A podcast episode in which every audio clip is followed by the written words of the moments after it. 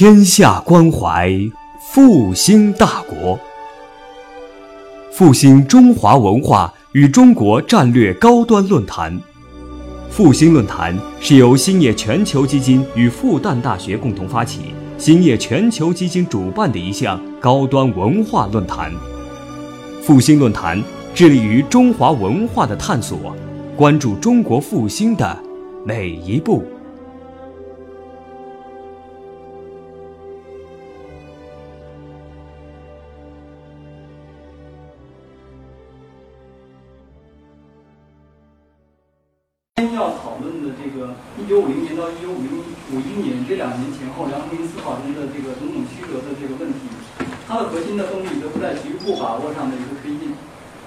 在试图通过这些理性中所关涉到的种种思想、理论、历史理解，指出我们现在通行的很多关于中国共产革命的流行解释，它其实会妨碍我们对中产中国共产革命这一充满艰苦、紧张、探索、思考、实践活力的历史的一个真正的进入。当然也就妨碍我们对中国共产革命丰富经验的一个真正理解、把握和评估。当然也就更谈不上把这些经验发展成，我就说它本应该成为的我们的知识、思想、实践可以不断回到其中去调节、辩证、打磨、淬炼的一个经验的田野。这个就是因为呃中国的这个革命整个经验的丰富性远远超过了，比如像法国大革命这样的呃革命这一代的那个经验的丰富性。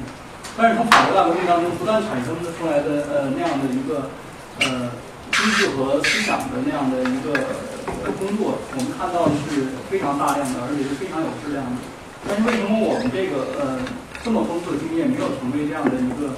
呃知识思想源？我我觉得它一个非常重要的问题就是我们对它太快的有了解释，而这种解释就使得它呃不会成为我们的一个知识思想源。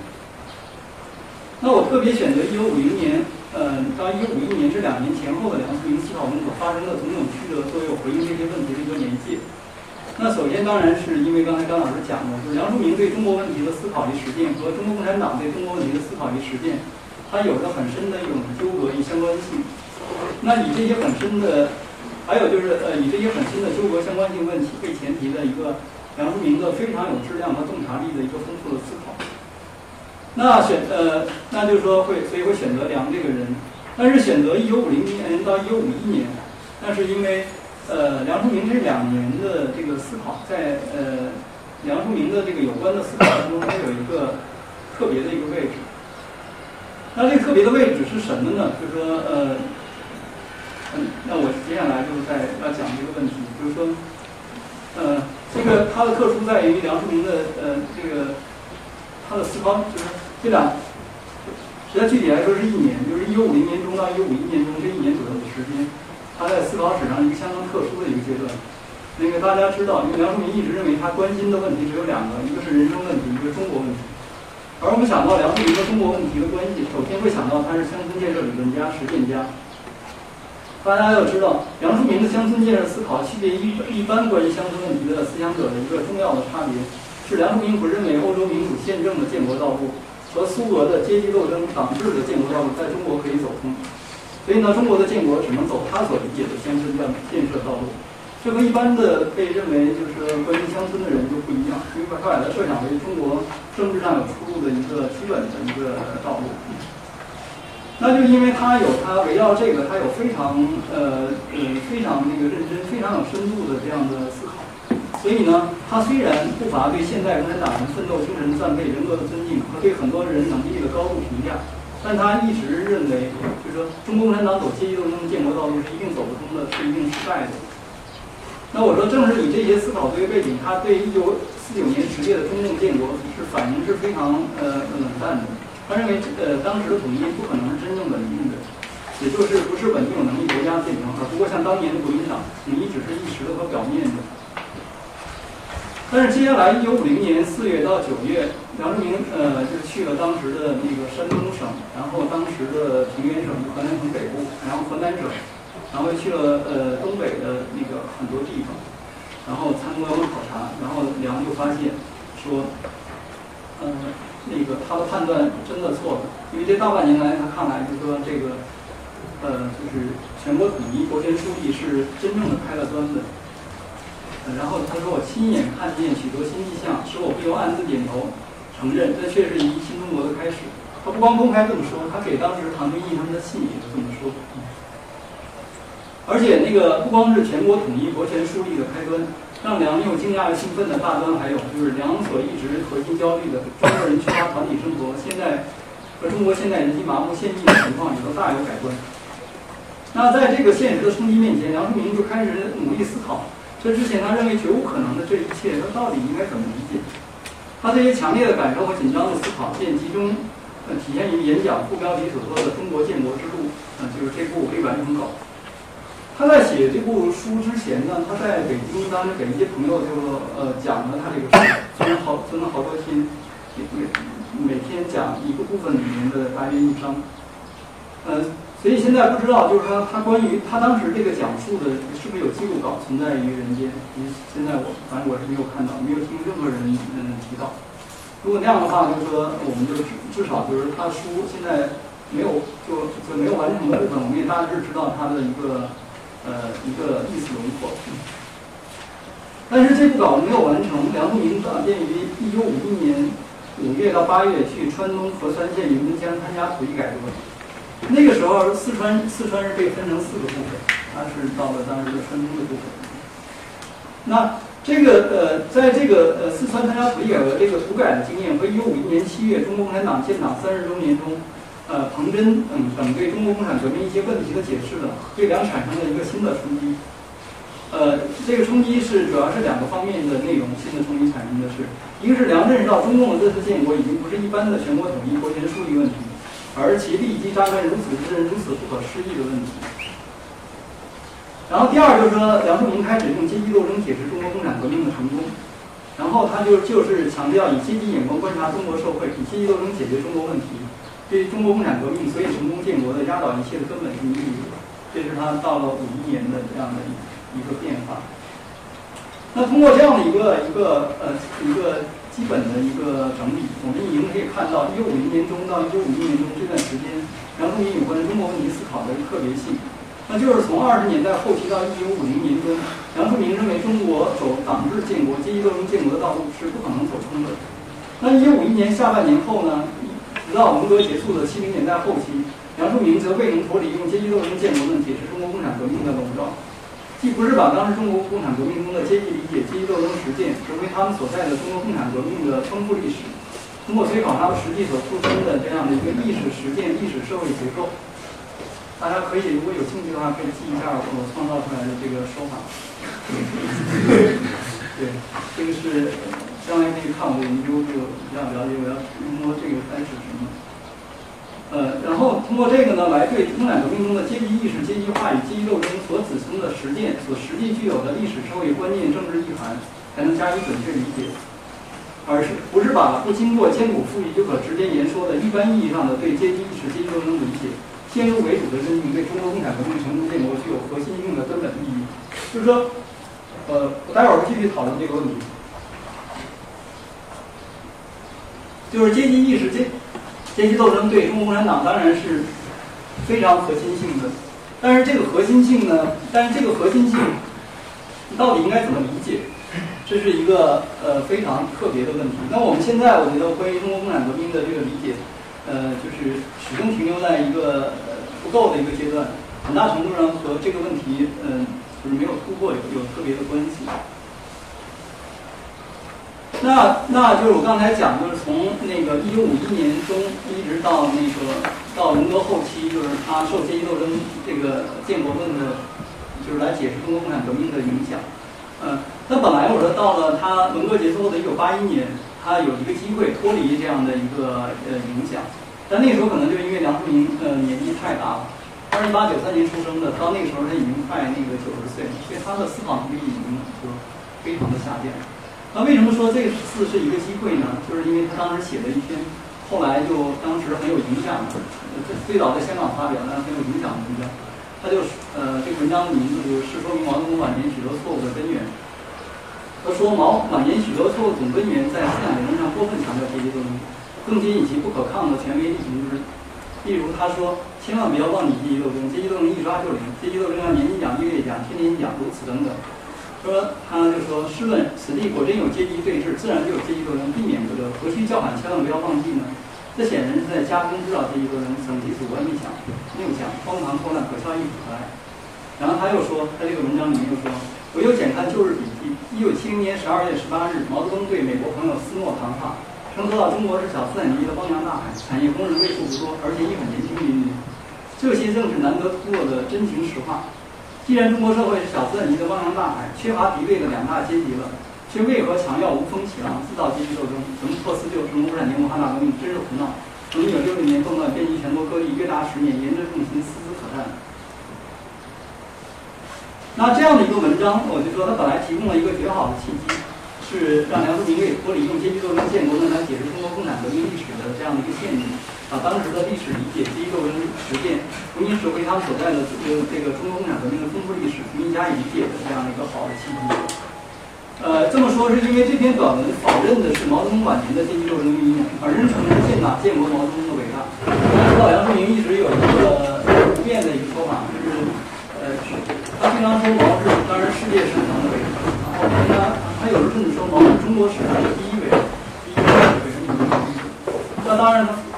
就说明他他对毛在整个现代史的那个呃毛的那个创造和他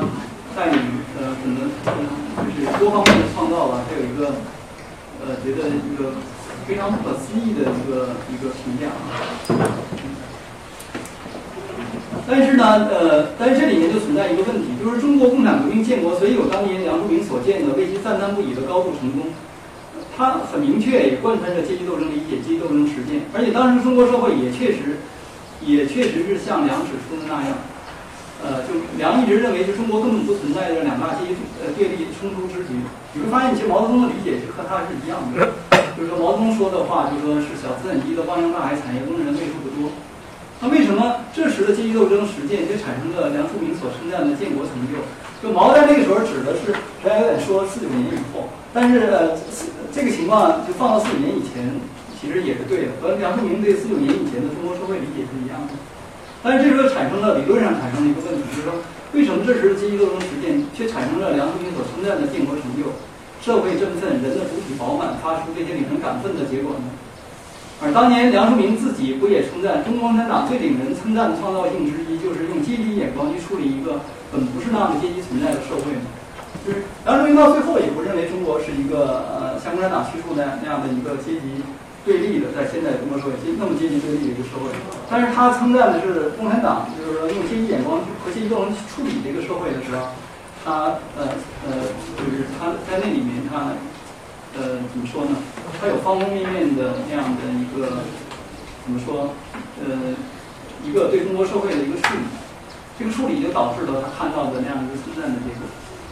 那现在，如果我们要把这个变成理论的问题的话，就是说，如果正视这些问题的挑战的话，梁漱溟接下来一定会触及，就是说，不是直接的阶级意识、阶级斗争，而是这个阶级斗争所自身的整个意识实践、历史社会结构赋予他们的实际历史社会关键意涵，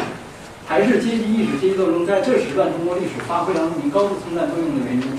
因为我们看这两段都特都特别有意思，就是都没有梁漱溟讲的，就是四九年以前和文革这个阶段。他都有没有梁漱溟讲的这个，就是说阶级对立的这个基础，但是在前面没有阶级对立的基础，你非得用阶级斗争的阶级眼光、阶级斗争的方式去处理它，它为什么就导致那么好的程度？那到了文革的时候，它仍然不存在这个基础，但是你用阶级意识和阶级眼光去处理，它为什么会那么失败？那这个对这个问题的一个非常有益的一个解释，就是当然就是说，它的实际的内涵是要由它所自身的整个的意识、力、社会结构所赋予它的这样的一个意涵。所来界定的，不能直接用通常我们就不自觉的会概念性的、呃理论性的那样去理解阶级意识、阶级斗争，呃用那个来做解释。那这样一种本来应该开展出来的一个认识方式，反过来也有助于梁漱溟对毛泽东晚年的思想型的批评认识更加深刻。就是毛泽东晚年的许多错误看起来表现在过分强调阶级意识、阶级斗争，这也是共产党的后来的解释，就是说呃毛后来的错误阶级斗争特大化。但问题是，毛泽东在其现代史中也是特别强调阶级意识、阶级斗争的。为什么那时毛取得成果就是两手赞叹不已的呢？而这个时候就是两手反感的。习近平当时所讲，后来阶级问题已经基本解决，我们后来的这样的一个说法，因此，这个还用阶级斗争来思考方法，还是现代时期的这个阶级意识阶级斗争？我就刚才说，实际出身一个这样的一个社会结构，是这个社会结构赋予它内涵。也就是这个阶级意识、阶级斗争实践的具体的历史社会关键意涵，总是要在其出身的这个历史实践、历史社会结构中才能加以准确的理解。因此，如果要把阶级意识、阶级斗争实践应用结果的好坏，从这样一种历史理解的结构中剥离出来那个形式的话，是不能对阶级意识、阶级斗争实践应用结果好坏问题加以深刻有力批评。就这是我们今天的关于阶级问题的这个思考，呃，特别糟糕的部分，而且是不能呃面对我们的这个现代经验的部分。因为，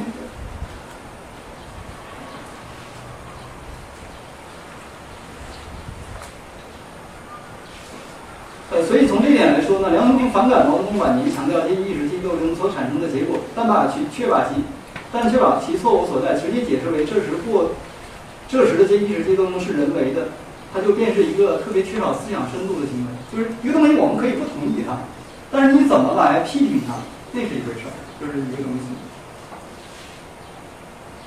呃，我我就说我，所以这个地方中间呢，就稍微是稍微那个，就是重复一些，就是因为我在这里说，就是现代革命中阶级阶级实践也是带有相当的人为性。那为什么当时你就称赞不已？而且说共产党的创造就在于它不是那样的，就把但是一定要用那样的方式来处理。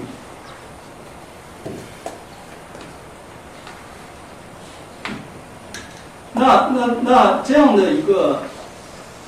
那这样的呃呃，就想思考这些问题的话，我们就会通向一种更复杂的这样的一个解释。这个解释就是什么呢？就是我们可以换一种方式来思考，就是毛泽东晚年的阶级斗争设计，所以产生两所反感的结果，比毛是人为在制造阶级斗争更有利的一个批评，应该是讨论毛晚年强调阶级意识、阶级斗争的同时，并没有像他当年那样更富灵感的，从其所置身的意识实践、历史社会结构中，不。就是使，就是使这个阶级意识阶级斗争从你所自身的意识实践、历史社会结构中，更多获得一个建设性的作用，更好导致破坏性后果的历史社会关键政治意涵。因为毛泽东晚年，他为什么一定要特别强调阶级？他有一个非常重要的，就是说，呃，你工人可能没有那样的一个呃想象的那样一个工人意识，但是我就用那个呃一个，就工人应该在就是马克思主义里面界定的理想工人应该有的那种意识。我去，我去，我去来那个来来来召唤你和对待你，它其实会激发你起你内在的那样的一个呃觉悟，一个呃一个呃一个觉悟，然后激发起你内在的，比如说那那样的一个一个一个呃主体性，呃就是说这一类的东西。所以所以毛泽东当年他他晚年不是不知道那是人为的，他当然知道那是人为的，但是他要通过那个人为，他要来处理呃一个非常重要的问题。但是实际上结果我们看到，当然是非常明看到就是灾难性。这个地方有一点绕，但是呃，但是是一个很关要的，嗯，这个就是怎么呃来思考我们的这个呃中国共产革命毛泽东时代的这个阶级斗争的呃呃实践的这个问题。但是呢，梁漱溟那时候真是年纪大了，他是这个呃梁漱溟就没有做这个处理。那这个，但是这个它仍然是一个留下来的一个特别重要的一个问题。那就是说，如果我们今天要替杨树明来做这个他八十年代没有做的工作，那我们应该怎么办？一个线索，呃，就是自我阐述的一个线索，就是说，呃，要真的来面对这个问题挑战，其实要重返一九五一年中到一九五零年中到一九五一年中这段梁漱溟思考史上相当特殊的阶段，郑重对待他这个时期很投入但未完成的中国建国之路这个文本。然后要认真承受他在这一完成未完成著作中，虽然算有待自己完善，但实际上是非常重要的关于中国共产革命的一个理解把握事宜，并以此为基点，把梁此前此后的许多洞见锐实特别组织并他这一理解把握事宜。就是他这本书当然是一个呃不成功的，如果他是一个成功的话，他后来就不会转到一种非常简单的关于中国共产革命的一个解释里。那个呃不成功的，但是他呃呃。但是它的不成功里面，它包含了非常多有意思的东西。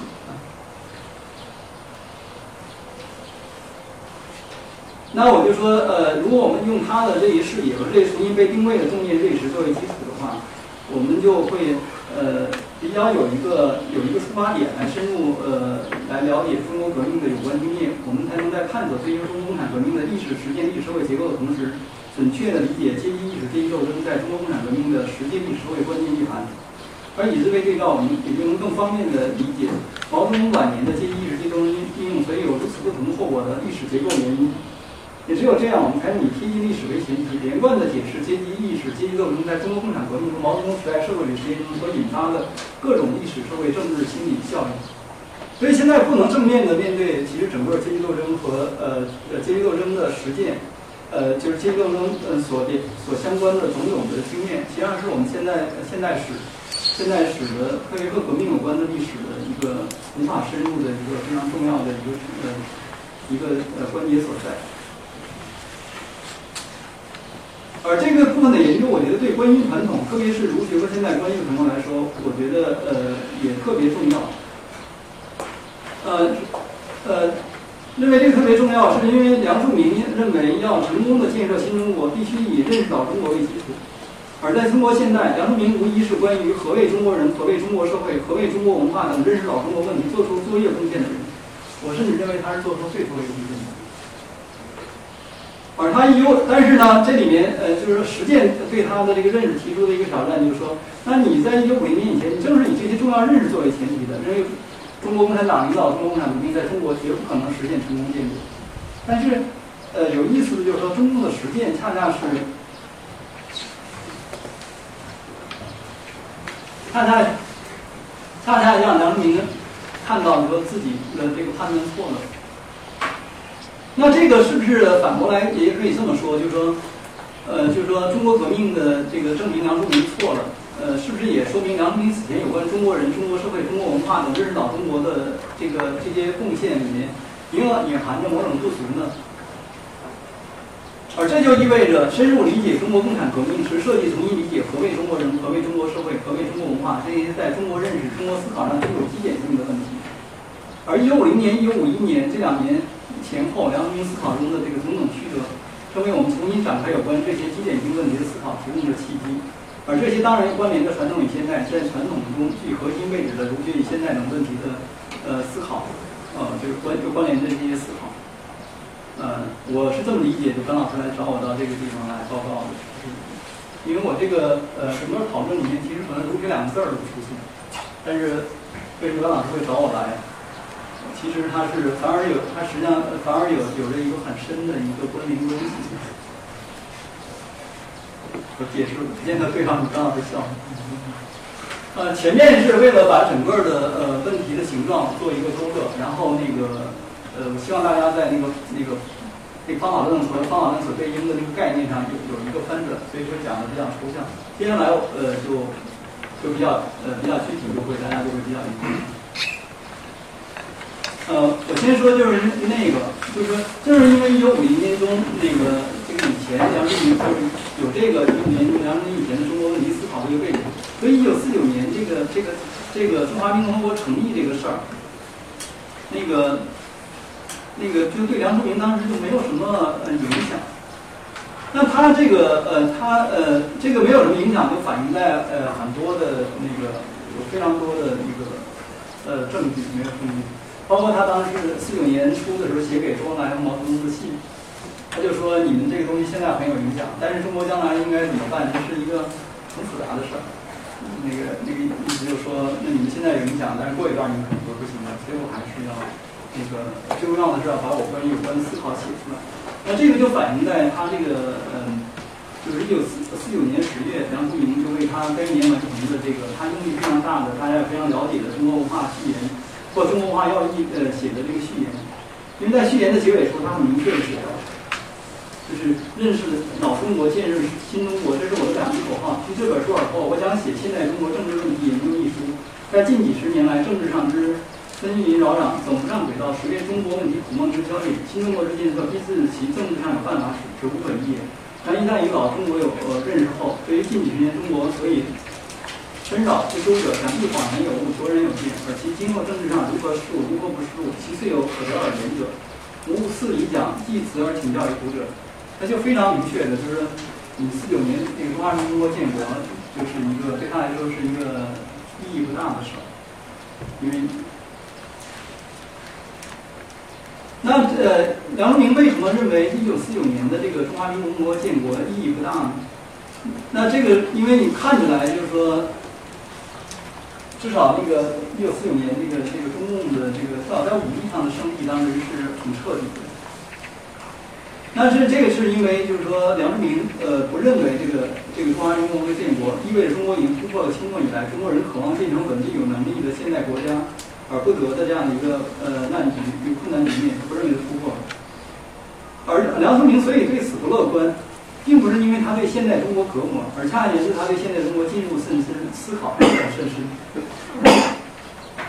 那我说，其实这个真的一点都不奇怪，因为当年辛亥革命顺呃就是顺利的倾覆满清，何尝不让很多人呃呃就是高人中国从此一一举步入稳定有能力的现代国家，想迅速铺开现代化建设，从而迅速自立于世界民族，是一个热望呢？那同样，一九二七年的这个国民革命北伐的这些胜利，何尝也不让很多人再燃这个中国就要建成这个稳定有能力的现代国家，很多国家会想迅速卷入全方位现代化建设局面的一个热情。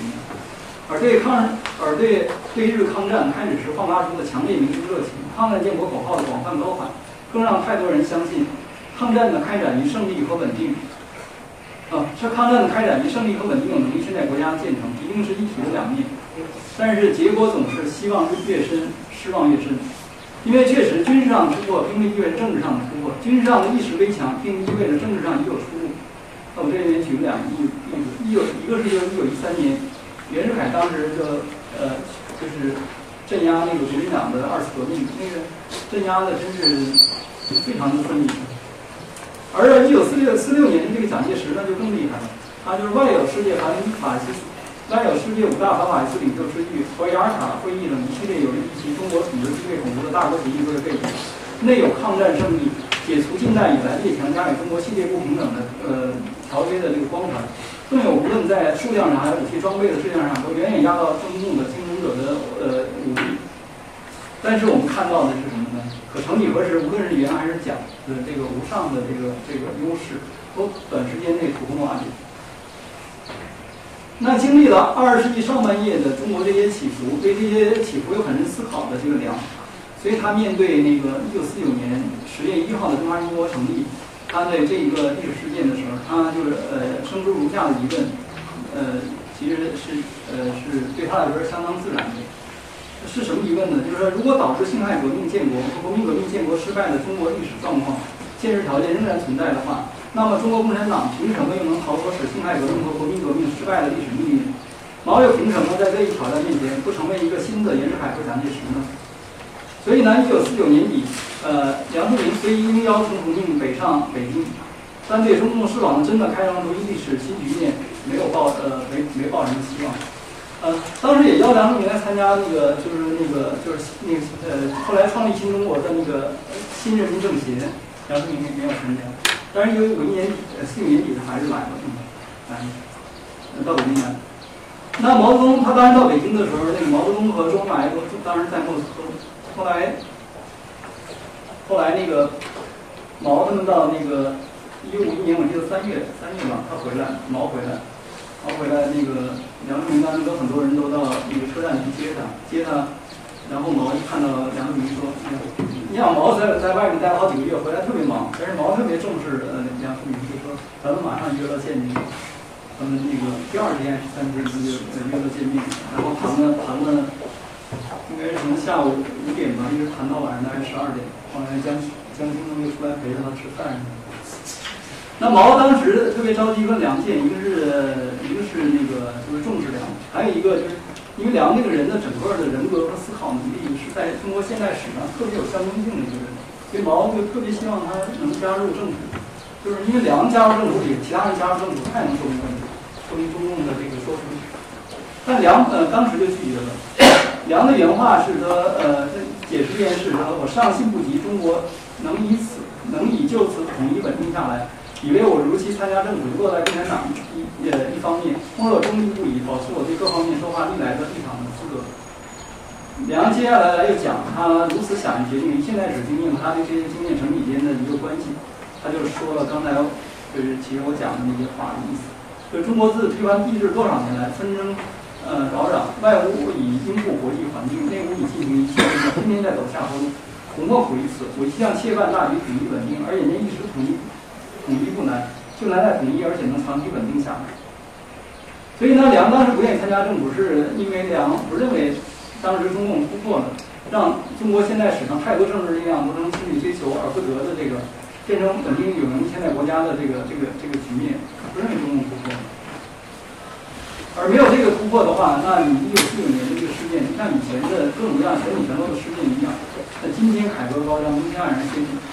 那若一切不过如此，梁漱溟当然觉得自己留在这个政府外面保持独立的身份，更有利于他对历史尽责任，对中国尽力。但是呢，那时候毛泽东就跟他讲说：“你也不用先想那么多，你你以前做乡建的，你出去看看吧。你山东、河南，你都原来你在。”做相见相知的时候，你去过很多地方，你你出去看看，就劝他。后来梁漱溟就呃就分了三次出去，先是到山东，后来到当时平原省河南，再去东北。啊，梁漱溟出去这个，呃这走看呃一走一看一听嘛，就发现，呃他就发现他有点傻眼了，就是发现这次的中国共产革命是不能用此前的经验比类。那近半年的这个走看听让梁清楚的看到，虽然中华人民共和国建国尚不满意，他但但他一直梦寐以求的把中国建成稳定有能力的现代国家目标却已大业明目。用梁自己的话说，我刚才前面引的这几个几句话，这一类的话当然说的特别多。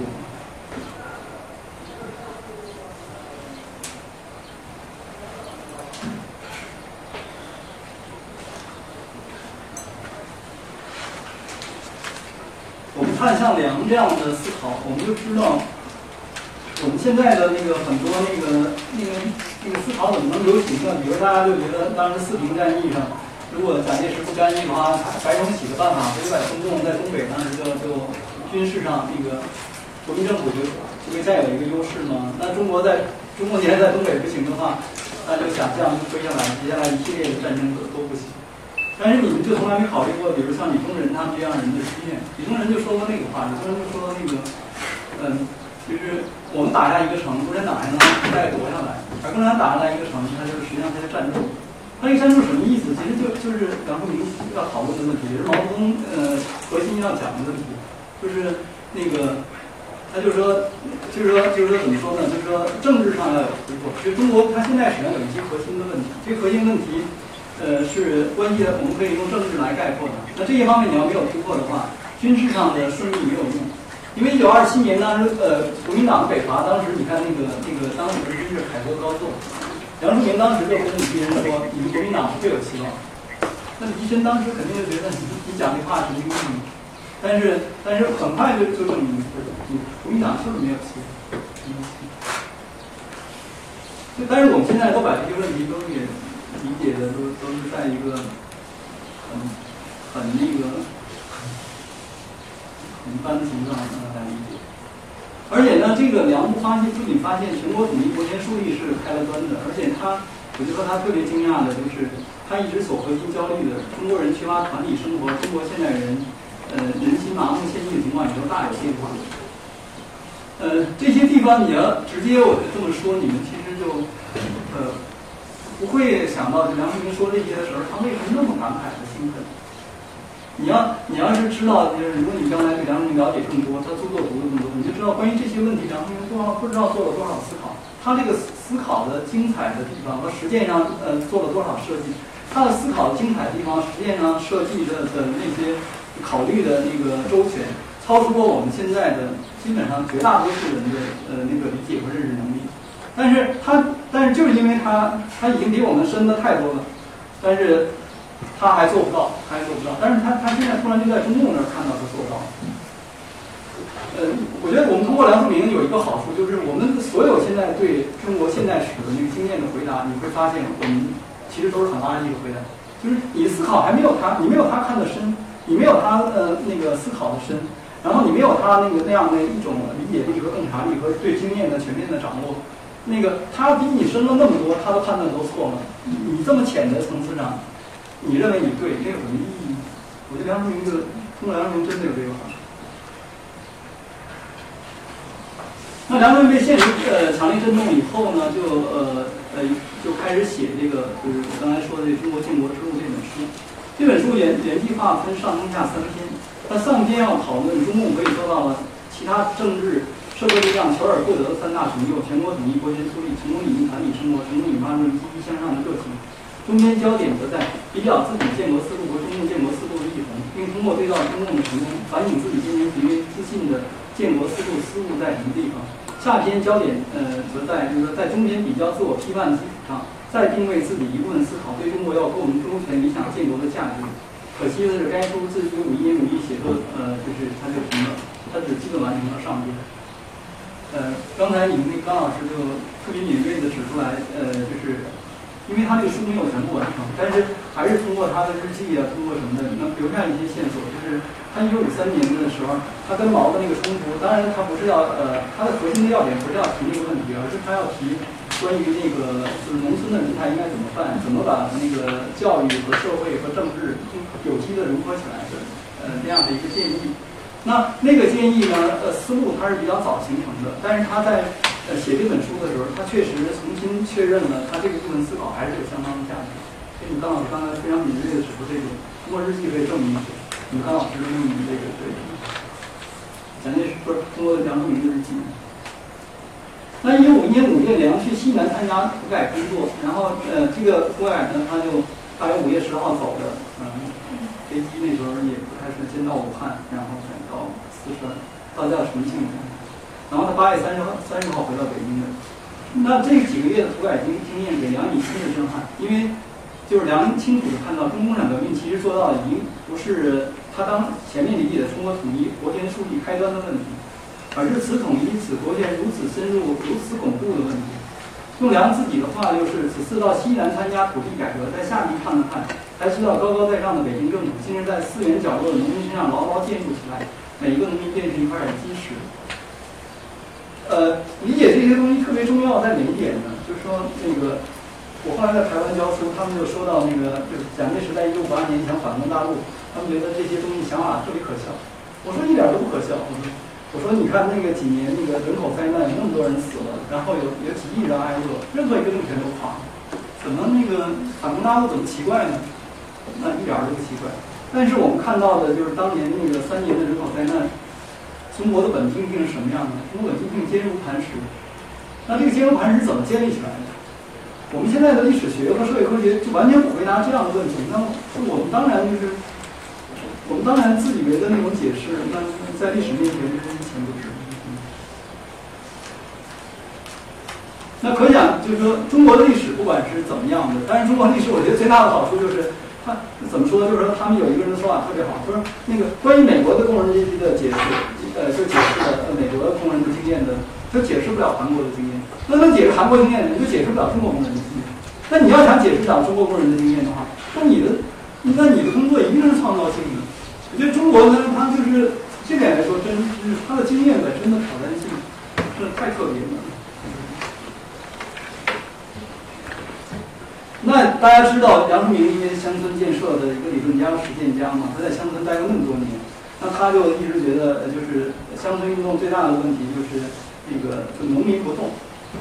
但是他再到这儿来看，竟然每一个人都会成为高高在上的北京政府的一个一个基石，那这简直太不可思议了。那这个土改中明确的一个阶级斗争的一个应用，因为杨树明呃参加土改特别认真，因为他特别想理解这一切到底怎么回事，所以他要求是到村子里面去，参加各种各样的贫富农会议啊，包括怎么来那划分阶级啊，来那平分土地啊这些来。那这个里面有一点特别明确，我们就是确实看到就是他在呃有对阶级斗争的一个运用。那这呃，那一五一年的七月呢，是中共建党三十周年。然后三十周年当时有很多那个发表了非常多的文章，刘少奇他们、陈伯达什么的，胡乔木啊，还有那个谁，李维汉，当时就是有很多人。那中间对他影响最大的就是当时的北京市市长彭真的这个文章，呃，待会儿会谈到这个。那这些让梁漱溟有了一个非常大的一个转变。这个转变马上表现于他土改土土改中、土改后的很多言论之中。那呃，最集中的表现，他这种呃调整的，就是他呃，就是他，他应该是一九五一年八月三十号回到北京，然后他在一九呃，就是九九月份的大约十几号，然后他开始写这篇重要的文章，说两年来我有了哪些转变，然后写了几篇，后来写完了。在这个文章的开头，他概述自己的这几年的变化。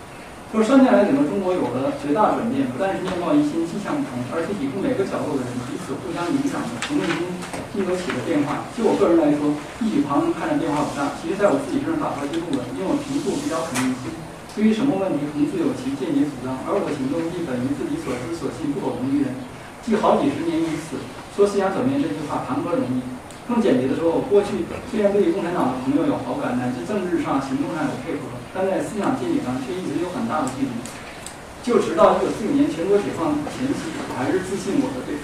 等待最近亲眼看到共产党在建国上种种成功，素悉我的正也多已站不住，乃死生极大的惭愧心，检讨自己的错误所在。而后恍然于中共之所以对，现在那个距离大大缩短了，也尚在缩短中。这个文章开头，他接着又要去说，他说我的思想转变起于一九五一年一月由川到京之后，为时还不够两年。新演化变化最有力的外援约计有三，一个是去年，就一九五零年四月到九月，我在华东、华北以东北一些地方的参观考察；还有就是今年五月到八月，我在山东和山县云东乡参加土地改革工作；还有一个就是今年五月在人民土地改革中，正逢中共建党三十周年，读到几篇重要的论文。呃李约翰呢，那个当时的论文对他也挺有影响。呃，说到这个，我顺便提一下，因为那个呃，就是关于梁漱溟的传记和那个年谱挺多的，有有好几种问题的。呃，然后呃，通常我们会用的就是他那个他那个他有两个特别亲密的学生，呃，就是呃林体，还有那个林，就是那个他他有严体华跟梁漱溟交往有很多，他们写的那个那个年谱，那个年谱呃错误还挺多的。我后来发现，就是它很多方面很好，但是错误还挺多。比如关于这一段的叙述，就是梁漱溟那个那个去华东，然后到。然后再到比如平原和河南什么的这些，然后去东北，那这一段这个时间啊，先去哪儿后去哪儿都其实都搞错。所以你们看的时候，那个呃，关于梁漱溟的传记和年谱，你们稍微注意一下。有些你最好就是时间比较多，会看一看梁漱溟自己的那个日记，他日记有些部分留留下来了，他的书信也留下来了一些，然后他自己呃就是也写了很多类似传记性的那个材料，还是要特别重视。那正是尹阳所说的这里面的第二次现实的冲击和收入中共建党三十周年几篇论文的那个冲击作为背景。那梁漱溟出改回来以后就没有写他再写他这个中国建国之路，而是先写了这个就五一年九月先写了这个万字文章，然后又哪些转变。然后呢，他又在十月的中国人民公呃第一次全国委员会第三次会议上，他明确发言表示。说说到我自己，我过去对任何事情都存有自己的意见，而且自信很强。但在事后证明，共产党的领导却是正确的，我的意见并没有对。两年来，无论对内对外，我们的国家对共产党领导都搞得很好，一天比一天好。特别社会风气的变好，几乎多数人都表现他们积极性、创造性是比较某些具体成绩更重要的，因为证这证明路子对了，路子对了是产生那些具体成绩的根本。我到此再也不能不相信共产党，因此我在现在要声明：，几乎在政治上，我想信从中国共产党的领导。并且两年来发现自己在生活态度上和思想上都很有毛病，很有缺点。今后需要学习共产党的思想方法，改造我自己。那个，大家不要觉得这些问题，呃，就是特别的、特别的那个、特别的简单。我就说，为什么我们的知识工作做的特别不好？就是我们对所有的问题都有回答，但我们都呃问题回答，你回到历史之中，那就是真的一钱不值，只会让我们就是自己变得越来越这个浅。而且我们这么一个，就是挑战我们的一个对象，我们做不出贡献，在知识上做做不出创造性的贡献来，我觉得那个真是，真是不应该。所以那个梁漱溟，我觉得他的好处就是他特别诚实的面对，面对这一切，面对。当然，共就是说共产党当时的带来中国带来的那个结果，到后来他带来的问题，那都是要认真讨论的，他都是认真认真讨论的。我不能因为他后后来别的有什么问题，我们就把就是前面这些我们就不加以面对。而他呃这个时候他更完整的一个一个关于呃关于他自我的这样的一个，就说自己为什么错了，然后那共产党为什么对。当时呃更完整的一个文章就是呃当时一个四万字的长文，没有机会发表当时，就是何以我会终于落回改良主义。后来发表的时候，是感觉到我的努力反省，这篇文章。代表了他那个经受第二次、第三次呃冲击以后呢，他的那样的一个关于中国革命的那样的和关于中国现代史的一个理解的一个一个呃一个基本的面貌。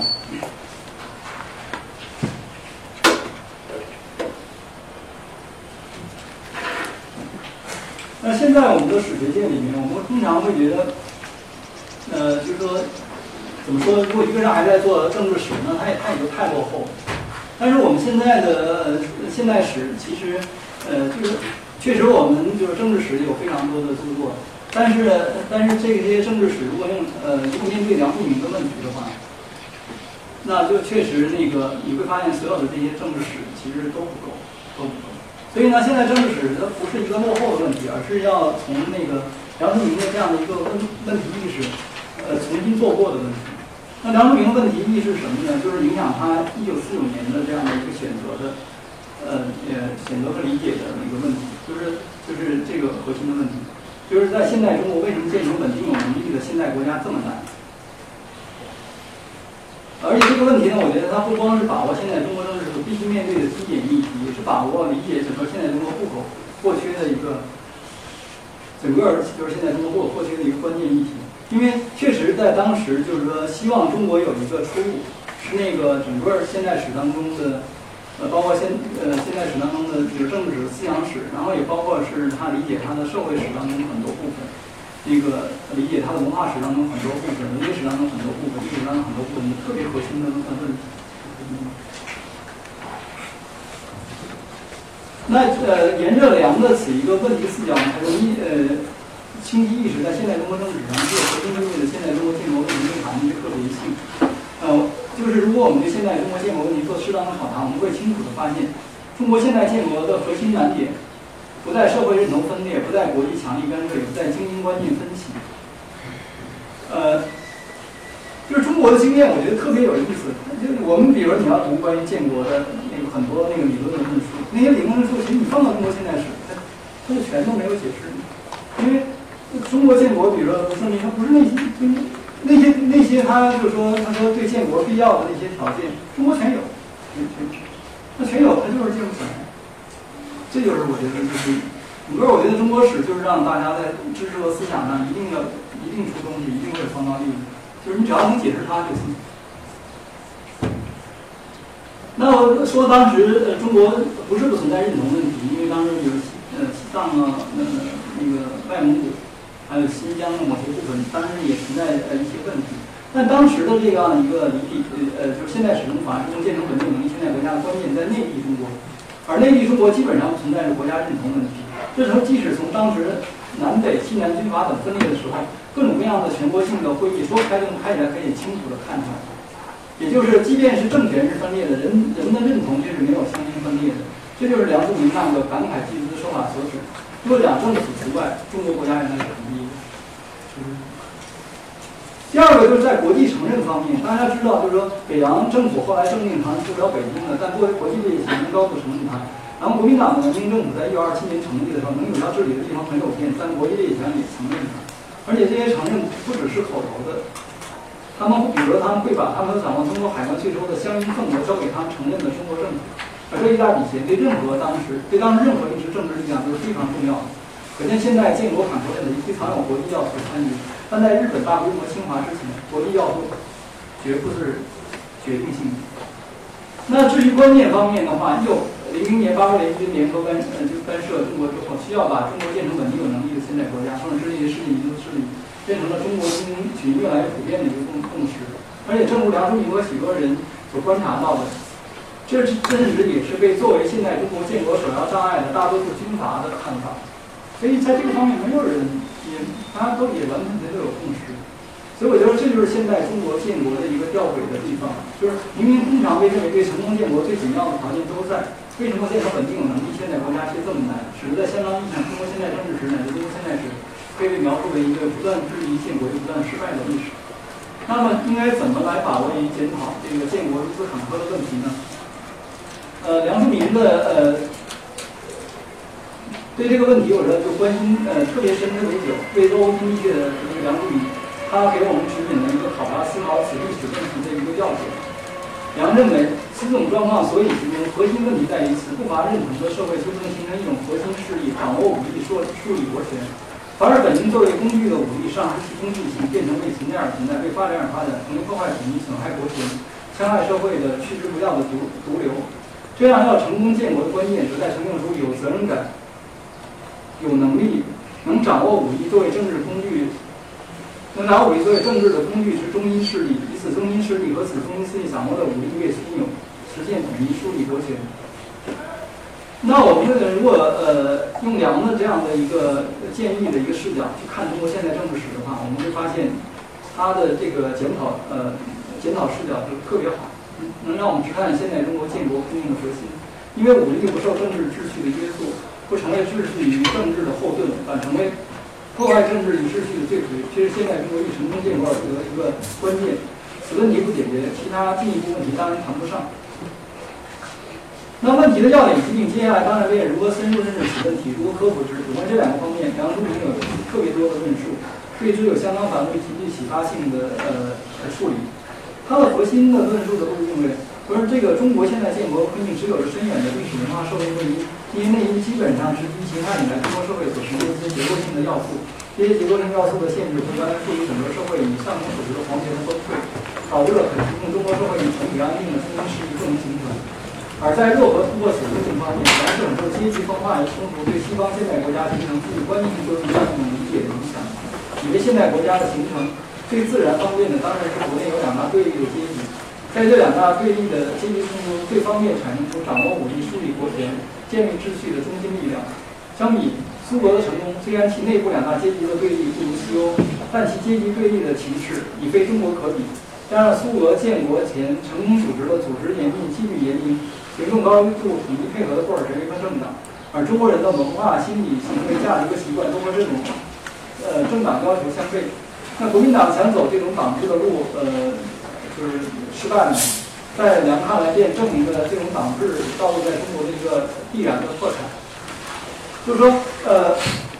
杨树民关于怎么能成功建国的时候，他在思考上，他呃比较受那个，就是说两大对立的阶级，在国内层面的两大对立的阶级，这两大对立的阶级会有冲突，在这个冲突的呃呃过程当中，那个呃一个阶级胜利了以后，他就会那个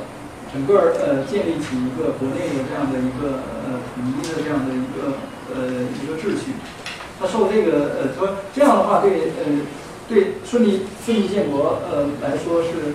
呃，是怎么说？最好的一个条件嘛，就是客观上是是一个最有利的那个一种状况。但是如果差一点呢，就是我们在苏联看到这个情况，就是他他的他对立的阶级，呃，就是比如说他的工人阶级和资产阶级，他呃怎么说？他他在社会占的那个份额没有那么大。但是即使没有那么大，比在中国的份额已经大了很多。而且呢，它有一个东西一定程度上做了一个补救，就是苏联后来成成立了这个就。布尔什维克的这个政党，那那那看到这个以后，当当时国民党因为在整个的近代以来政治史一直发挥特别有重要的位置，但是他们在整个的建国想和中国创造出一个局面这点来说一直失败。那后来孙中山呢就看到说，哎，现在呃国呃苏俄这个道路我们可以学，因为我们这个国民党里面都是一些中国的那个觉悟的、对中国有责任感的分子，那我们现在组织上一个严密的政党，好，通过严密的政党我们来。来控制其他的，达到一呃一种建国。但是呢，这个在呃前面确实挺有成果的。这个成果就是说，国民党从一个呃呃一个怎么说，就是说，他在言论上挺有影响的，在政治上啊观念上挺有影响，但实际上的影响不大，因为力量太弱了，一下子成为一个全国最大的力量。但是呃，但是即使是这样的话，他的希望通过党制来让中国走出一个呃局面来，达到成功建国这条路还是失败。失败。那梁漱溟就认为，呃，就是说你中国既然阶级阶级不存在着像西方或呃苏联那样的一个条件，那你现在呃呃整个那个就是走党制的建国的道路，呃就是呃又不行。他关于党制建国的道路呃为什么不行？他有一个非常好的分析，非常非常棒的分析，最棒的分析。然后国民党国民党的失败完全印证了他那个分析的正确。他就觉得你共产党，但是你共产党现在其实就是两条嘛，一条就是这个。阶级斗争，呃，阶级斗争，但是你这这那个阶级那种阶级又不存在，啊，另外一个就是你想走走党制，他说党制呢，就是实际上特别不合中国人的习惯，特别是那种优秀的中国人的习惯，所以他就觉得你共产党当然就呃就不会呃希望。那那这种情况下怎么办呢？就是说，既然呃他认为欧洲的道路和那个苏联的道路是不能模仿，那梁同学认为在中国要成功建国，就必须正视中国社会文化上的特点。就是相比梁认为实际上对立阶级冲突现在西方，梁认为中国问题特殊性在中国不是一个阶级社会，而是一个文明本位、职业分途的社会。甚至中国想通过阶级冲突的方式建立现代国家，这绝不可能。而只有走梁子所设计的乡村建设道路是一法。那这个也就是梁为什么一九四九年对中华人民共和国建国就是文艺复起波澜的一个原因。因为就是梁看来，那武力的胜利并不意味着能掌握此武力的政治主体，像一种种。而此种政治主体不能形成不能的话，接下来必然是武力的一个退化。啊这也就是一九四九年十一月尾，当当时还在重庆嘛，他看到刘伯承的第二野战军和那个林彪第四野战野战军相继入川，参因亲见两军军事装备和待遇四野优于二野的情形，两军接收重庆物资彼此争夺的情形，加之又知道全国划分为六大军区，因此马上一律，中共武力胜利之后，很快是割据之局。再成为演变成一个新的军阀的一个局面。那他这个一九五零年的这个冲击的话，呃呃，它一个核心的内容就是他在中共领导的这些实践中看到了强有力的政治政治主体的形成，而且这一政治主体不仅有能力把这社会中的优秀力量很好的召唤吸纳进来，它它还能有效推动组织社会，使社会变成政治主体的一个稳固扎根的一个土壤。而一九五一年的。而一九五一年的两次冲击，让梁在思想上大受震撼的是，因为通过这两次冲击，梁开始认为，中共所以做到这一切，走的竟然是他此前认为绝无可能走通的阶级斗争道路，而这等于在事实上推翻了向来自信极深的他对现在中国社会与政治的一个基本的理解与判定。基本理解判定就是说，走阶级斗争建国路是绝无可能的。那我希望呢，就是我们通过重新来确认梁漱溟的这几个问题，就是我们已经看到。呃，梁的这样的个思想上的一个一个特别的一个魅力和风格，他就是说，他传统种种语词观念，通过种种权力武力的这个升华升降，是看问题本根的一个思想魅力。和一旦确定确定问题，便辗转于此，一直缠论到底的思想认定的风格。当然，梁不是不关心立场的价值，嗯，是他新儒家的一个开山者嘛，当然关心立场的价值，但是他不是没有自己倾向的立场价值。但难得的是，梁清楚。如果我们过分的限于价值或价值评判，我们的认识就不可能真的抵达现实中最困扰实践的那种事实，对存在的一个历史现实的体。而如此，我们根据此种认识所设想的建设性实践，也就极可能成为未能真正有益的根据现实真实条件的一个幻想。所以，价值价值在他那儿，他是有他是有非常强的价值观的。但是，怎么让他的那个价值观不成为一种干涉，成为一种正面的东西？呃。梁是有一个思想的展开的这样的一个一个一个一个结构，我觉得大家都可以一个看一看。呃，但是呢，呃，嗯，我希望大家就是说在惊叹梁的这样的一个特点和魅力的时候，嗯呃，然后嗯，也重视他留下的这些呃思想资源的。也能同时留心他思想展开路径上的一个结构性的限制。那所以说所谓意图在于，一方面希望通过再确认两有关现代中国建国问题的认知，对我们认识中现代是具有特别意义。那以超过我们今天的这样的一个多代其实价值观念演变的看中现代史的这样的一个，特别是革命和政党有关的那段历史的这样的一个的认知的现状。那另外，我希望通过这两个这个这些方面思考的价值。在确认的一个基础上呢，我们通过发现它内在的限制，可以在它思考出问题的地方重新出发，以在良友谊开启的问题方向深化掉、深化掉。那梁所以在中国的这个现代的，就是说怎么说，就是说，他认为就是在呃阶级斗争这个问题在现代中国的建国上，它不能具有一个根本性的位置，呃。他实际上，呃，他出这个失误的话，并不仅仅是他现实的把握上，现实的，呃，怎么说？他对现实，现实看到的，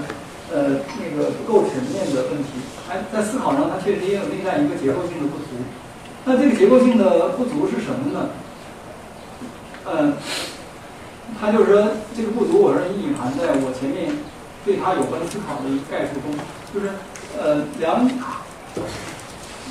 一个是梁缺少对处于其关键核心的中国现代建国现代问题实际形成与演变历史过程的一个细致分析，也是把建国艰难形成的原因推得太过快过远，过于大结构，比如直接推为秦汉以来中国社会上具有的一些根本性结构特征所带来的限制。和黄田在近代中国的崩解、中国人的精神方式、行为习惯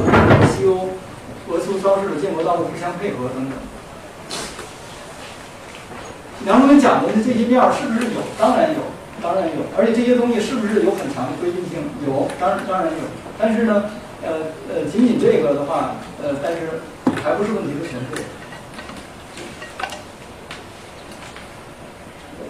第二个呢，就是梁漱溟。这个它怎么形成的？我没有考察过过程，就是它就是在建国问题上，它过于受西方苏俄现代等现代国家的稳定建立和利于这些社会大规模的阶级斗争存在这一理解逻辑的限制。不知道为什么梁形成了这样的一个理解。那么梁这两方面的结构性不足，在他的思考中会交互影响。一方面，梁的历史理解过度关切追索中国为什么不能形成西方式的阶级。另一方面，梁在追索中国为什么不能形成西方式阶级时所得出的中国社会是伦理本位、职业分途的社会的认定，又反过来让他对其实中国现实中存在的各种各种可能对应的多种实践可能缺少一种敏感。那把中国现代的一个建国问艰难的问题，如果过快过远的推为历史长时段的大结构问题的话，那当然就会妨碍他对呃建国问题所从出的所在的这个中国近现代史做一个。呃，作为中国历史基本演变特定阶段来加以非常细致的一个分析，那这那当然就会使得他对这里面出现的一些呃历史现实的要素，他就不会特别的呃敏感。那他就会把中国的这个近现代史的特殊性，主要归为是西方的这个进来所带来的一个强力的挑战。那这个就意味着什么呢？它意味着在事实上，他已经。在把特定阶段的有特殊历史具体内涵的现代中国社会，实际上自觉不自觉的和他所理解的秦汉以来长时段中国社会做了某种等同，并用他所理解的长时段中国社会的结构性特征来直接理解现代中国问题。这个呢，再加上他长时段分析呃从过渡阶级中最方面建国理解的一个规律，所导致的他有关分析在关键上的先入为主，无疑都给予他对处于中国史特定阶段的现代中国和处于此特定历史阶段现代中国所具有的相应历史机体。基底与建国时代之间的种种关联纠结，需要敏锐细致耐心的解析。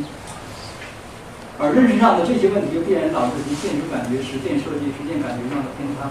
那对这些部分的讨论，特别是近代近代以来的这个中国历史，它为什么在政治史上会呈现出来这样的一些现象？我另外有有有特别长篇的文章在讨论，这个地方我就不是特别展开。但是因为有那些工作做做一辈子，看两个问题比较能看得清。另外一个方面呢，就大家我再度强调，大家一定能明白，就梁漱溟所设想的通过乡村建设实现中国建国的道路设计，看起来是非常远离阶级斗争模式，就是觉得阶级斗争不行。但深入进去，我们就明白，其实实践上的这个远离阶级斗争，是因为他思想上过于认定大规模阶级冲突对西欧苏俄建国所具有的一个决定性意义，而且觉得那是一种最顺的、最顺畅的。最能达到稳定建国的呃呃一种有利的一种有利的呃历史状况，没有利的历史。所以呢，他那个实践上看起来和阶级斗争无关，但反而是因为思想上过度和阶级斗争的这个对建国影响的这个理解有关。但是呢，我就说他过于受这个阶级斗争建国的逻辑的束缚和。和过于把当时中国建国空间多快推为中国社会具有一些基本结构特征的一个，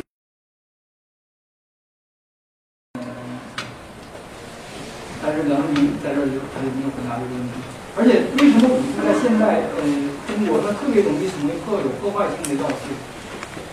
那这些破坏性的武器没有其他的历史与社会的基础吗？因为要知道清末以来许多武器在兴起的时候都是很有责任感和朝气的。按照这种责任感和朝气的话。本身就可以让中国创造出一个新的局面。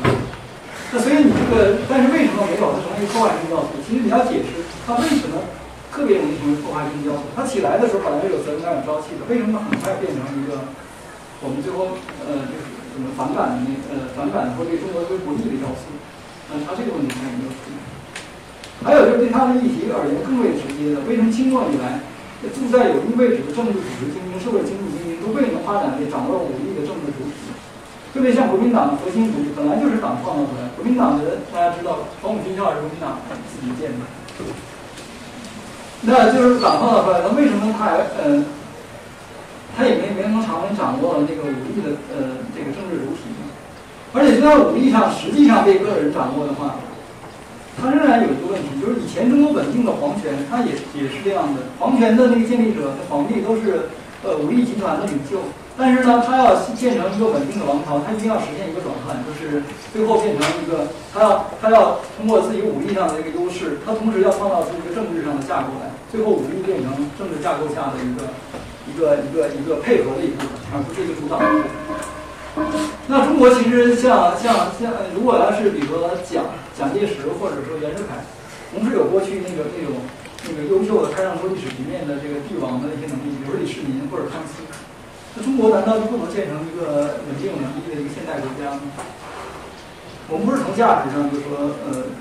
那样好就那样好，但是它作为思考来说它是一个问题。那但是梁因为他呃过于就我讲的过于第一从大结构的角度来长生大结构的角度看，第二他过于受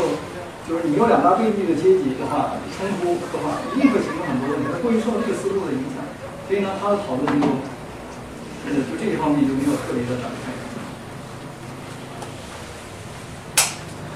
那这个东西当然也会影响到一九五零年他看到的中共呃已经击破了以前的那个建国难的一个呃呃那个时候的一个一个，就会影响他看到看到中共建国对他挑战的时候的那个思考，也影响到那个。影响到那儿，我我们从哪点能看出来呢？就是从那个我现在其实是要表彰的这个中国建国之路的这个思考中已经能看出来。思考中看出来，从哪个地方能看出来呢？就是说，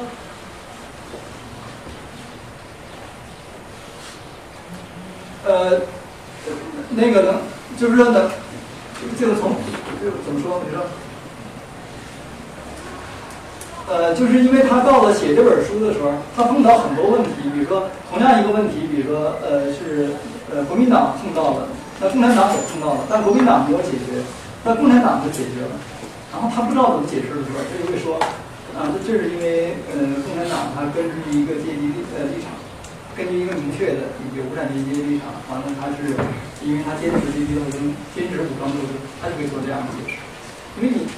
因为看起来其实是非常不可思议的。其实中国现代史啊，就是呃有一种比较是可以在中国史内部比较的，就是同样的问题，同样的问题的话，其实当时很多政治力量都会看到，都会看到。那尤其是呃共产党后来所解决的那些问题，国民党基本全部看到了。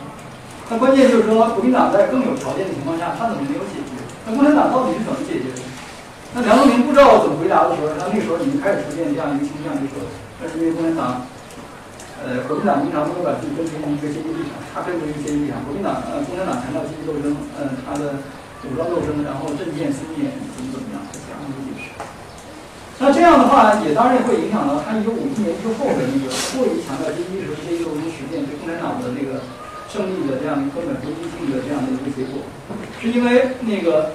这个当然和共产党有关，因为共产党的整个的实践的经验是非常丰富的。但是共产党有一个非常重要的问题，就是他的经验，他们从来没有在语言的层面上做非常有力的表述。共产党从来没有对自己的经验做非常有力的表述，所以他的表述经常也是简单的。那他这个简单的呃里面包含了一个特性，就是强调阶级意识和阶级斗争对他们的这个重要性。那这个好像正好配合了梁漱溟原来的潜在的理解建国问题的那样一个。所以这个当然也也是一个。那呃，而且是使得他容易把认识的焦点，呃，比较呃容易摆摆在那个阶级阶级和阶级斗争问题上。所以呢，他一九五七年一九五一年七月六号在西南五百工作团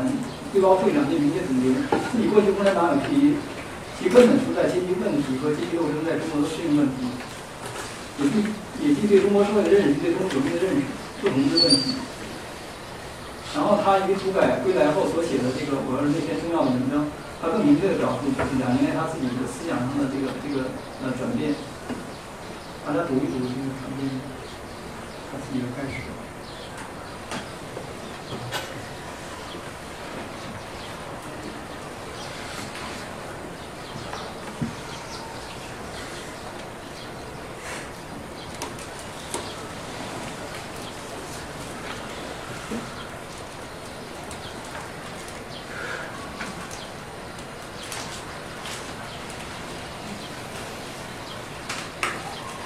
共产党这个对自己的这个经验啊，一直不能进行一个很好的一个一个思想的表述，对他们带来了非常多方面的后果。多方面后果就是我们可以从我们今天的这个这个主人公的角度来说。那三十年代末的时候，那个那个谁，那个梁漱溟就到到延安去嘛，到延安去，他跟毛泽东那个谈过两个彻夜的晚上，他们当时就最后归结为就把他们的分歧归结为梁漱溟就说。毛泽东过于过于用一种普遍性的眼光来看中国问题，就毛泽东是普世价值，过于用的一个呃，那个就是因为毛泽东就说那个马克思主义，马克思主义里那些最基本的东西，比如说关于比如说阶级阶级斗争啊，就科学社会主义里面谈到那些东西，对中国的那个有效性。杨树明就说，那你这个太太太那个就是呃呃一种普遍主义的论述。毛泽东就说他说你是太中国特殊论的。所以毛泽东那时候是现在的普世价值论，然后梁漱溟是一个那个就中国模式论那样的。但是但是像梁漱溟那样的一个有能力的一个人，而且对中国社会他了解那么深，如果毛能把当时他的那个就是说共产党的经验，因为他俩谈了两个晚上，最后分歧其实变成了一个互相之间，就是梁漱溟对毛变得没有理解，其实就是对共产党当时的已经达到的那个那个思考和实践，其实些没有理解。没有意见，为什么呢？是什么呢？毛泽东在中中国共产党内，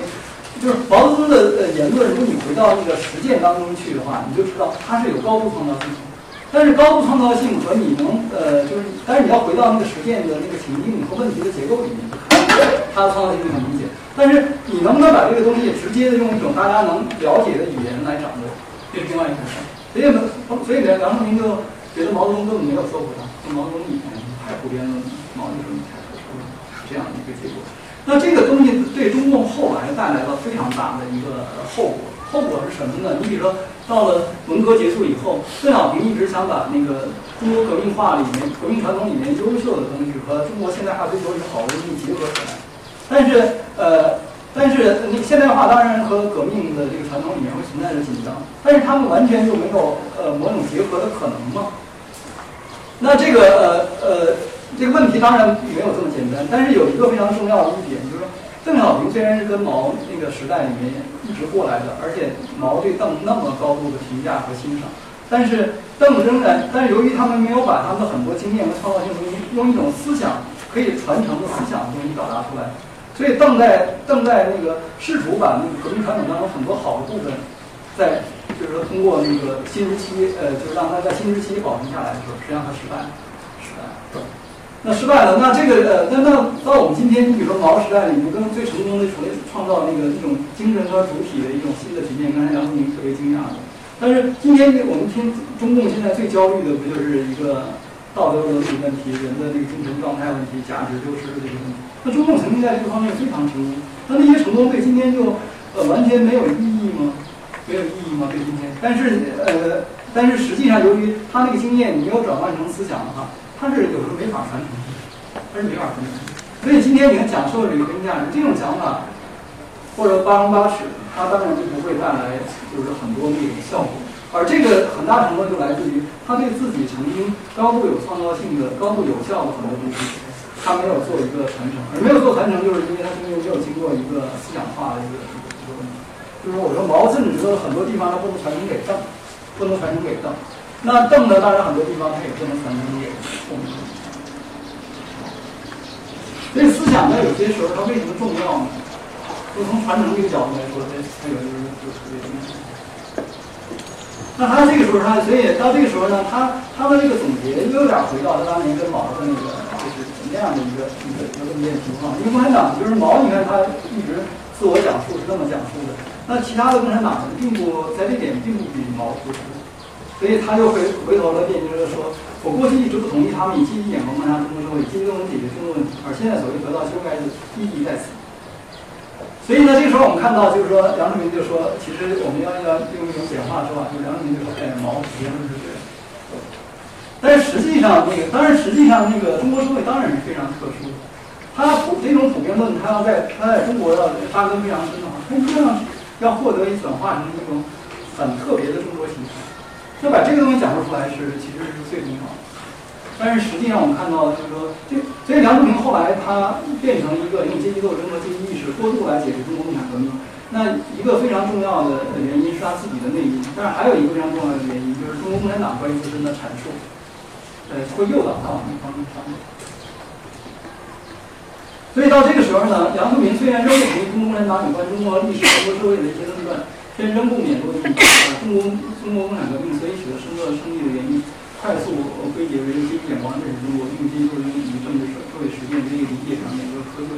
这样他的思考认识焦点，并不是把中国共产革命中的阶级斗争问题放到整个呃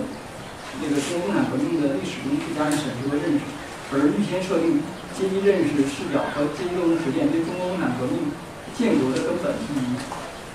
这个是完全不一样的。就是我前面为什么要创造这么多词汇的呃那个说法呢？就是说你是把你是把这个整个革命放到历史当中来理解它的它的那个确切准确的这个方方面面的意涵呢，还是一开始就说，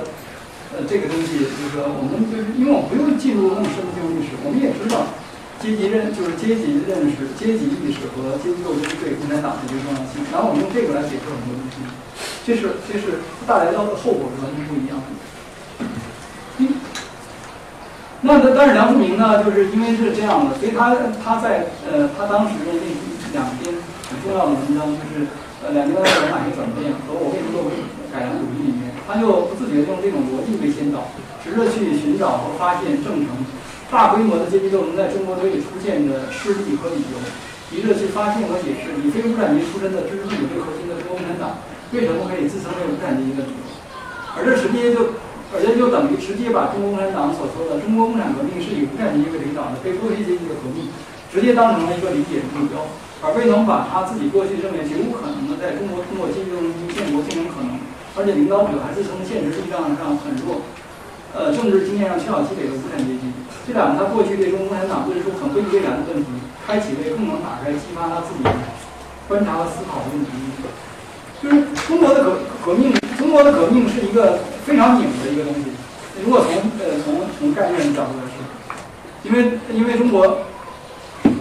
呃，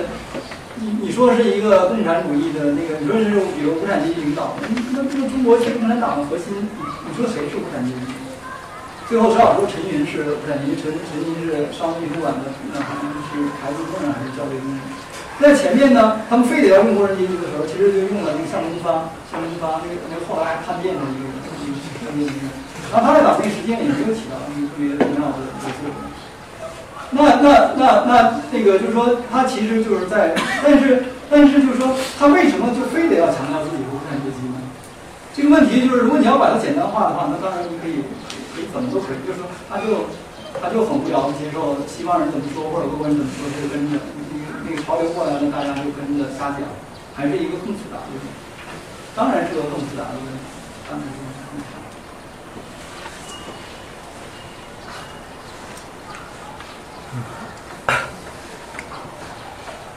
那就是因为他先有的这么一个逻辑设定呢，所以他两年会有哪些转变？最重要的？他一方面仍然会讲他和中国共产党的在中国历史啊、中国社会的理解上。它有一些出入，但是回到这个现实的这个现代史的这个中国共产革命上，他就完全用了一个阶级斗争建筑论的这个角度去去理解，然后他就会呃呃把这个东西解释成另外一些原因，他就说自己过去的经验，经验也可能过去被定见周平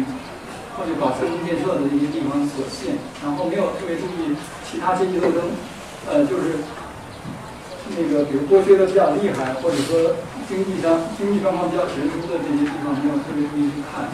然后呢，当时山东这个敌伪压迫怎么演化为阶级斗争的一个结果？他就说，比如说他这个地方我稍微说一说一点，就是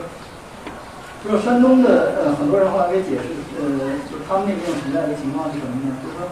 日本进来以后，当时强调强强调全民抗战，呃，统一战线嘛，所以那些地主地主阶级也是参加抗战的。但是到了四零年呃以后，日本的那个扫荡和压迫什么这一类的变得非常的那个，就是呃非常的残酷。然后这时候很多比较有钱的人就就动摇了，就投到那个比如敌人占据的现场这些里面去。那因为投到现在，他就算是投敌了。投敌以后，他的土地就会被被分掉。当他的土地会被分掉以后，然后那个比如日本再打过来，那些人就觉得我的财产和土地，然后我们家人被受虐待了，他就会报复。然后呢，呃，那这边的人一旦被杀了，普通农民被杀了以后，普通农民就会更加的激烈，就会来来跟他们就斗，然后就演变成了两大阶级。本来那个过去也有地主和农民，但是那个地主农民不是一个对立冲突的一个模式。那他现在都用这些来解释为什么用阶级斗争的这样的一个模式，在他认为就是说不存在着那样阶级的社会里面会特别有效，他就着急来证明，嗯，就是这样。那彭真的文章为什么当时他觉得特别的重要呢？因为彭真的文章里面其实呃解释了他另外一个困扰，他认为解释了他另外一个困扰，就是说这些人其实都是小资产阶级知识分子出身，最多是中产阶级家的呃人出身或者地主家出身。那现在那个彭真，呃，那这些人为什么要自称无产阶级呢？那彭真就说，我们这些人其实很早就成了职业革命家。那我们在一种非常严酷的武装斗争的那个那样的一个环境里面，我们其实脱离了我们原来的那样的一个一个阶级的那那样的一些资源然后条件。然后，呃，在那个武装斗争那里面，我们又是供给制，供给制其实我们就意味着没有私有的那个财产。那所以呢，我们这些人其实早已经就演化成了那个就是。呃，某种最理想意义上的一个无产阶级解释这个问题。那那个这个，因为在梁漱溟原来的这样的一个，就是说，呃，阶级斗争的一个逻辑，他为什么觉得不行？是因为他这些地方都碰到问题，他现在觉得这些问题解释通了，他就觉得把它收服了。但这里面，但是彭真的这样一个解释也带来，也确实带来另外一个问题，就是说，呃，他把这个中国形成一个列宁主义是政党的问题，他直接解释为阶级斗争的极端化、武装斗争带来的一个后果。这里面带来一个什么问题呢？它等于把党的问题收归为阶级斗争问题。这个这些问题啊，大家看着就觉得反正挺无聊的一些问题，其实是一些最重大的问题。那呃，就我们当然可以说，没有对阶级斗争的信仰的应用就没有中国共产党。大家一定要注意这中间的分歧。我不是说阶级斗争呃不重要，那没有这个的话，就没有中国共产党。但是，但是同样就是过度的先入为主的强调阶级斗争的失联，那过快强调阶级斗争在中国共产革命中作用这个也不可能历史深入的理解中国共产革命。大家一定要知道这个这个这个对历史的一个真正的把握在这个之间。这样说是因为回到中国现代史，我们也可以看到，要成功的运用阶级斗争于建国实践，是有许多结构性的课题需要加以克服的。那这里面就是什么呢？我举几个例子。就是第一呢，就是我举个例子说，被中共认为革命的阶级并不自然起来革命，特别是并不自然参加革命分裂后，中共要生存壮大离不开的武装斗争。那毛泽东最早是大家知道是在井冈山组织发展武装斗争的时候就碰到这个问题。当时红军灯领教活动的地方基本上没有现代产业工人，就是最接近无产业的那种。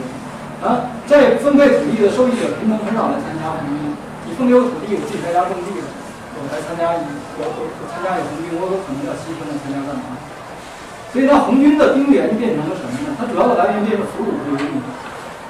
但是呢，以这两种人为主组成的军队，带给中共一个很大的挑战。这是呃，为什么呃这么说呢？是因为到一九二零年代末，航母出身的人和游民是有着很强特定习气的一批人。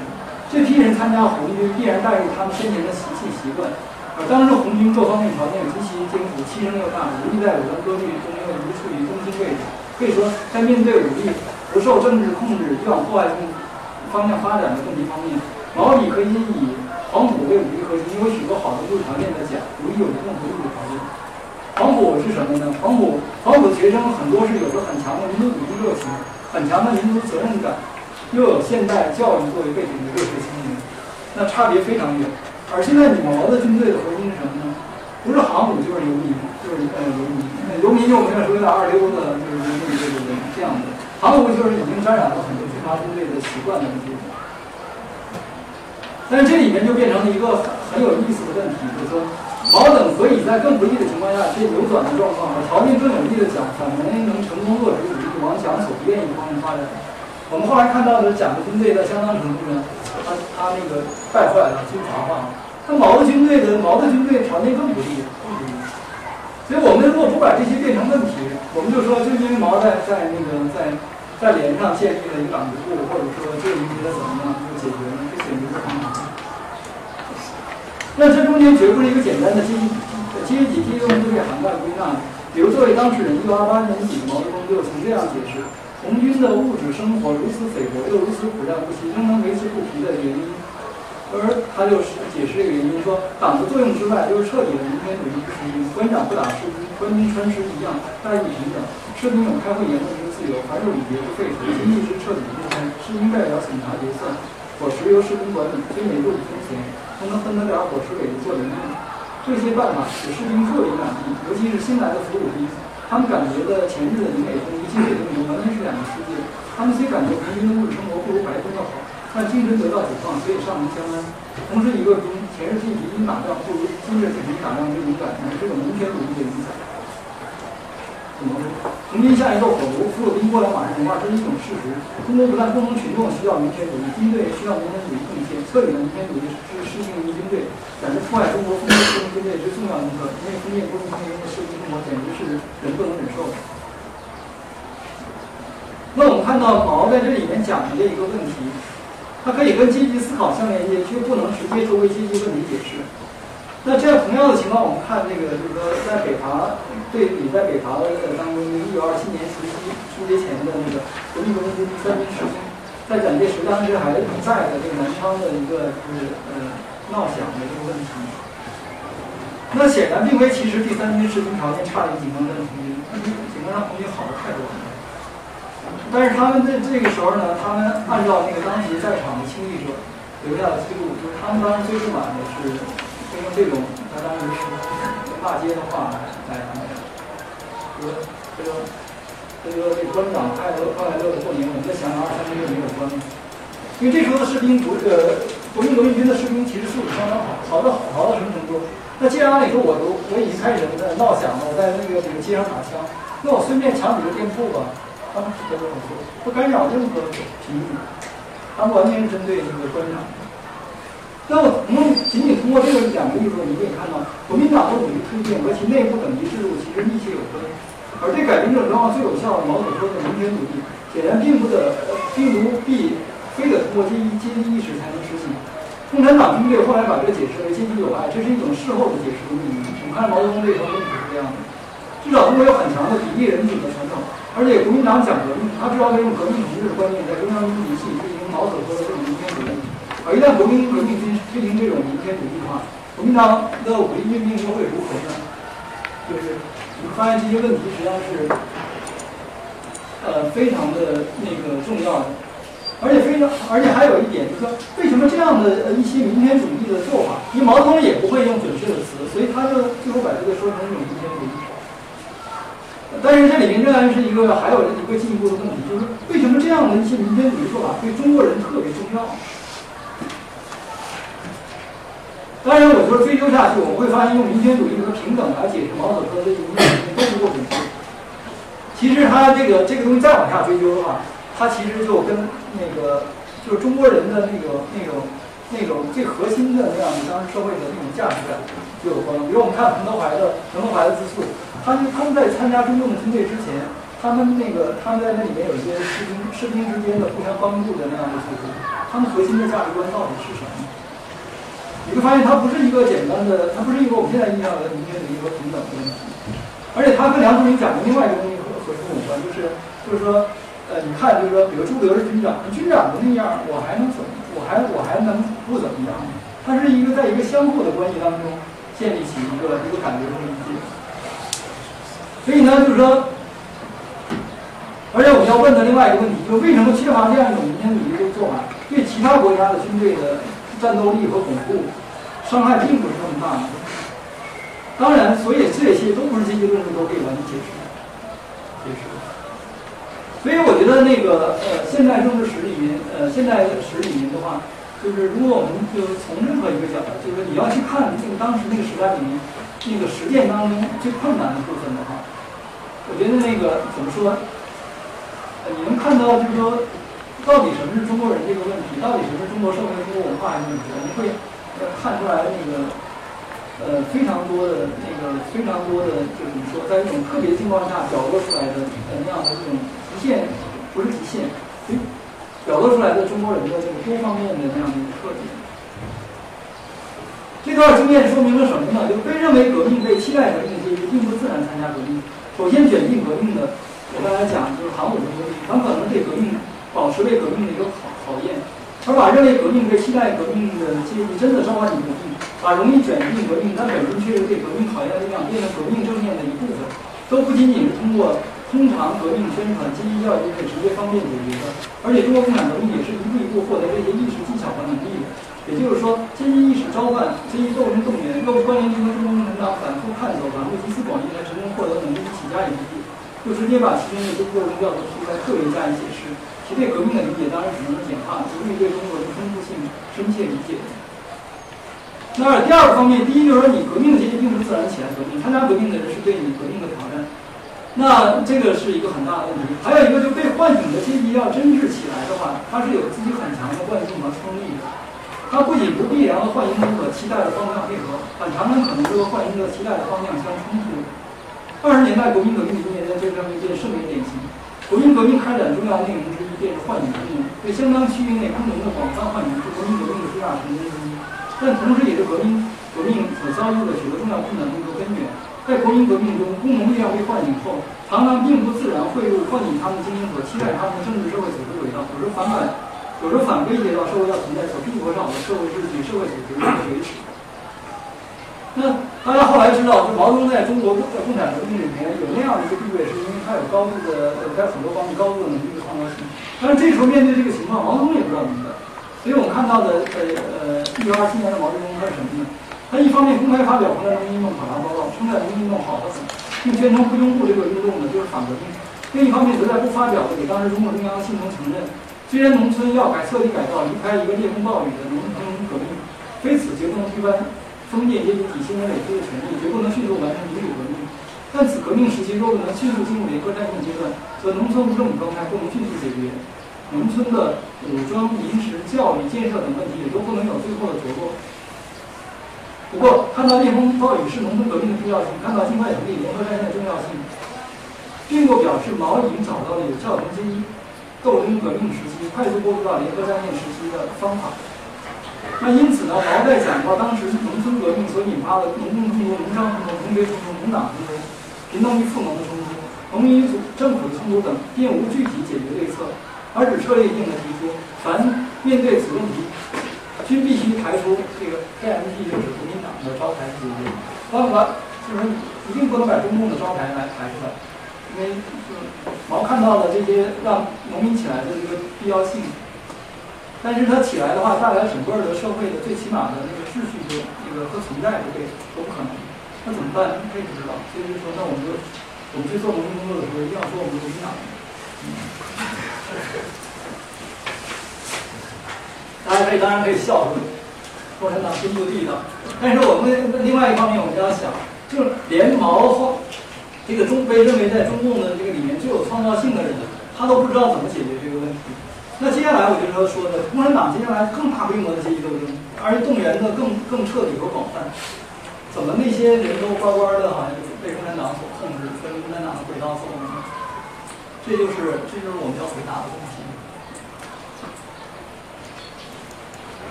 那这样的情况呢？其实我我举一个小的例子，大家可以理解这个这个为什么当时大革命失败的时候，那个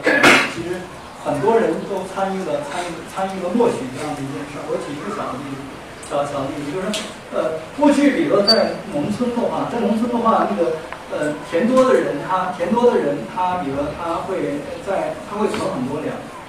存很多粮呢，那等到那个比较缺粮的时候，比如冬天或什么的，他就把粮食运到运到呃，比如说长沙，比如湖南的农村会运到长沙，给他运到什么地方去卖，或者运到武汉去卖，好赚取更多的那个价钱。但是当地的农民缺粮食的时候，因为他很多粮食运到外地去卖，这时候粮食就比较贵。粮食就比较贵。那现在我农民起来了以后，我有我农民协会组织起来了，我有这么多人，那我那我那他现在说，那我凭什么要吃亏的呢？我不想吃亏的，那不想吃亏的粮食什么呢？我就把这个县县里面的几条主要的就往外运输粮道路全部封住，粮食不能出去。我们在农民在没有粮吃的时候，那我们就可以买到比较便宜的粮。但是大家想想，如果是这样的话，呃，中国呃，比如说那那长沙的人吃什么呢？那武汉的人吃什么呢？然后那个就是说那个，比如上海或江苏那边很多粮食靠湖广，那湖广那那边的人他吃什么呢？所以就会变成了一个，就是说，它就变成了整个的这个社会的一个维持可能是很对。所以那那当然那些人就觉得，那首先是我要吃粮，所以那时候就说，那你们镇压这个农民协会，他们就变成了其实表示支持和理解。这这是一个非常重要的一个对比。那同样的还有工人运动的问题。那呃，大家知道那个工人运动，呃，就是呃当时特别重要的一个，就中共早期的一个活动家，就是那个呃刘少奇。他大革命时期对工人有很多观察和批评。然后他就会呃，他观察到一个问题也是这样的，就是说工人阶级被唤起来以后，他并不必然配合你革命者的革命者的那样的一个设想的那样的一个一个一个一个运转。呃，它反而可能使得那个那个社会的基本的存在都被破坏掉。那我在这里面引了就三七年二月二十号刘少奇给当时中共中央的负责人张闻天的一个长信。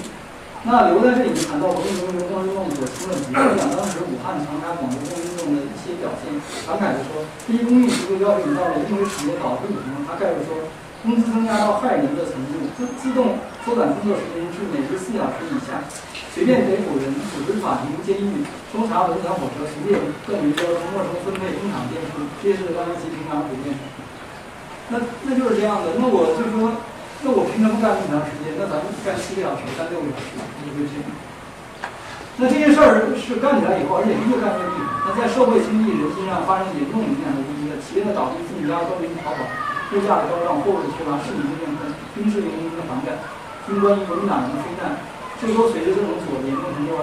而日加严重起来。工人运动在当时共产党负责的这一届非难，就都加在共产党身上，人民责备工人，责备对共产党的，这就影响共产党各方面的关系。在几处人都肯定共产党想办法保住这种形象，就政府都直接去干涉工人。共产党在当时也责无旁贷，打理改正这些事儿，但是国民党未能改正这些事儿，呃，共产党未能改正，而且阻止这些事的发展都可以做到。这就使得人们走另外一步，反革命就从而大势就就利用来组织反革命的暴动。那共产党要来处理工人这些事儿，因为说服力不够，采用强迫的办法，就不能不引起工人的反感，大大上升工会与党的信仰。不是一方面工人不满意工会党，另外国民党人及其他人又责备工会与党，反革命就可以更好的活动利益。你看到就是说，阶级当阶级被召唤起来，革命阶级被召唤起来的时候，他不配合你革命者的那样的一个。一个一个一个设想的时候，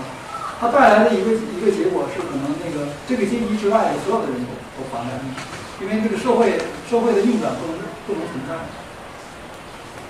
所以呢，在这个里面，呃，从头来，你要觉得大革命失败了，就是又又轻错误，又能，但在失败以后，又是又认为所轻错误，这种所轻错误至少是帮助了反革命，帮助了这个心。但是大家也看到，就是说。当时呃这么说，刘少奇就是用了中共当时流行的语言，但是实际上，当然后来中共让工人调整的时候，其实工人都也不是那么愿意听他的。前面不是有一段话就讲的非常那个清楚，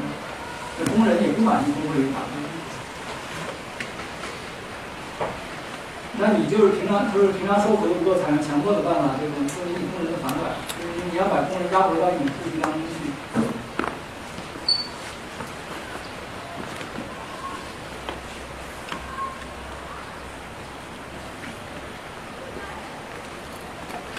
所以就是这我在这里面所说的，就是说大革命所以有后来的逆转，并夺得相当社会阶层的同情与支持。于大革命唤起了工农等社会力量后，不仅不能有效组织这些社会力量于自己所期待的轨道，甚至不不能把这些社会力量控制在一个社会起码得到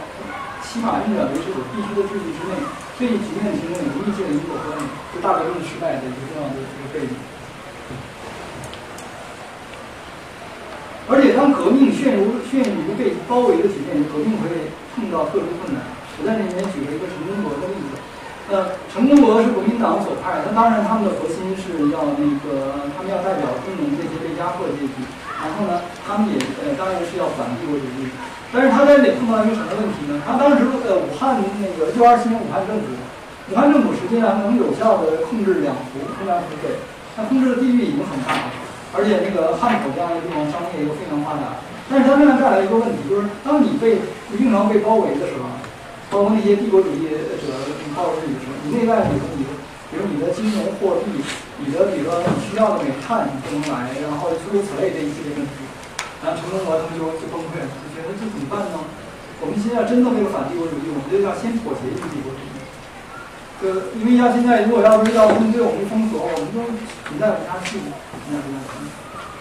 那这个里面其实都让让我们提出来我们那个考察问题的试点，就是说，呃，什么试点呢？我说大革命的唤起工农阶级斗争开展的程度，相比后来共产革命阶段，共产革命阶级斗争中的普遍程度，从阶级角度唤起工农的深度广度与深度，前者无疑不能与后者相比。而后来中国共产革命在武装割据时所遭遇的困难，在抗日战争中坚持敌我根据地所遭遇的被封锁的困难，当然就都不是。大革命时期，武汉政府所遭遇的困难可比。比如关于敌后，在那种最艰苦的敌后，那个呃，应该呃，就是呃，坚持根据地。难道国民党不想吗？国民党当然也也想，你马上都会想到。但是你看，确实在这个方面，共产党获益呃特别大。但共产党要获益特别大的话，他就一定要呃，就是说你在那种条件下，你到底怎么维持下来？维持下来，这就是一个非常实在的问题。所以呢，就是说，从这里面就必然要问的问题，就是你此相呃呃先个要问的问题，就是说，后者更大规模的共同唤起更广泛的阶级斗争应用，为什么不仅没使社会必要的运转被破坏，而且这种被唤起的力量还能有效得到唤起者的希望得到延续，从而能让他应对着更困难的封锁困境和压力呢？所有这些问题，我都是特别重要的呃历史学和那个思想史，或者说那个社会科学的课题。那显然呢，我说这不仅得益于中共自身阶级主义、阶级意识的扩张，更得益于一套发展越来越成熟、精致的政治组织、意识、政治组织能力。那毛泽东的《共产党人发刊词》，我就举了一个例子，他他讲那三大法宝，这里面就是想想想问问年轻人知道三大法宝吗？嗯，知道，知道是吗？是啊，小杨的时候考过。那你告诉我啊，三大法宝：统一战线、党文化、和平热情。嗯，对，嗯，嗯。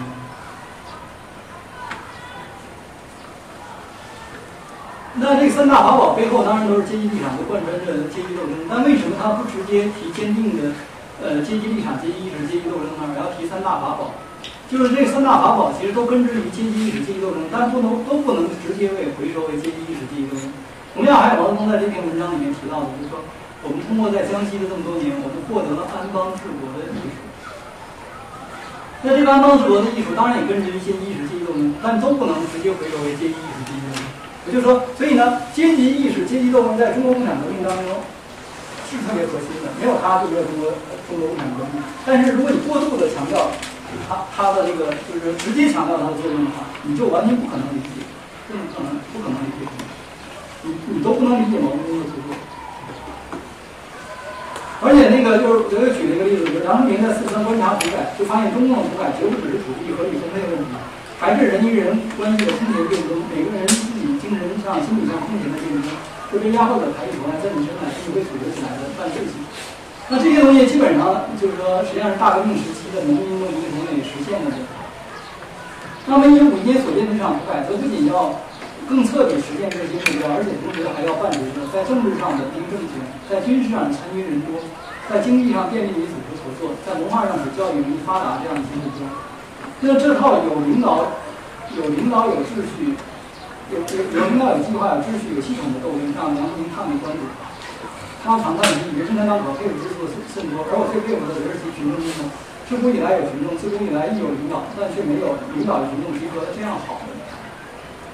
但这里面其实提出来了一个非常重要的问题，就就是我们的历史实在是给了我们知识创造机会，但是就看大家去不去注意到这些问题，然后去面对它。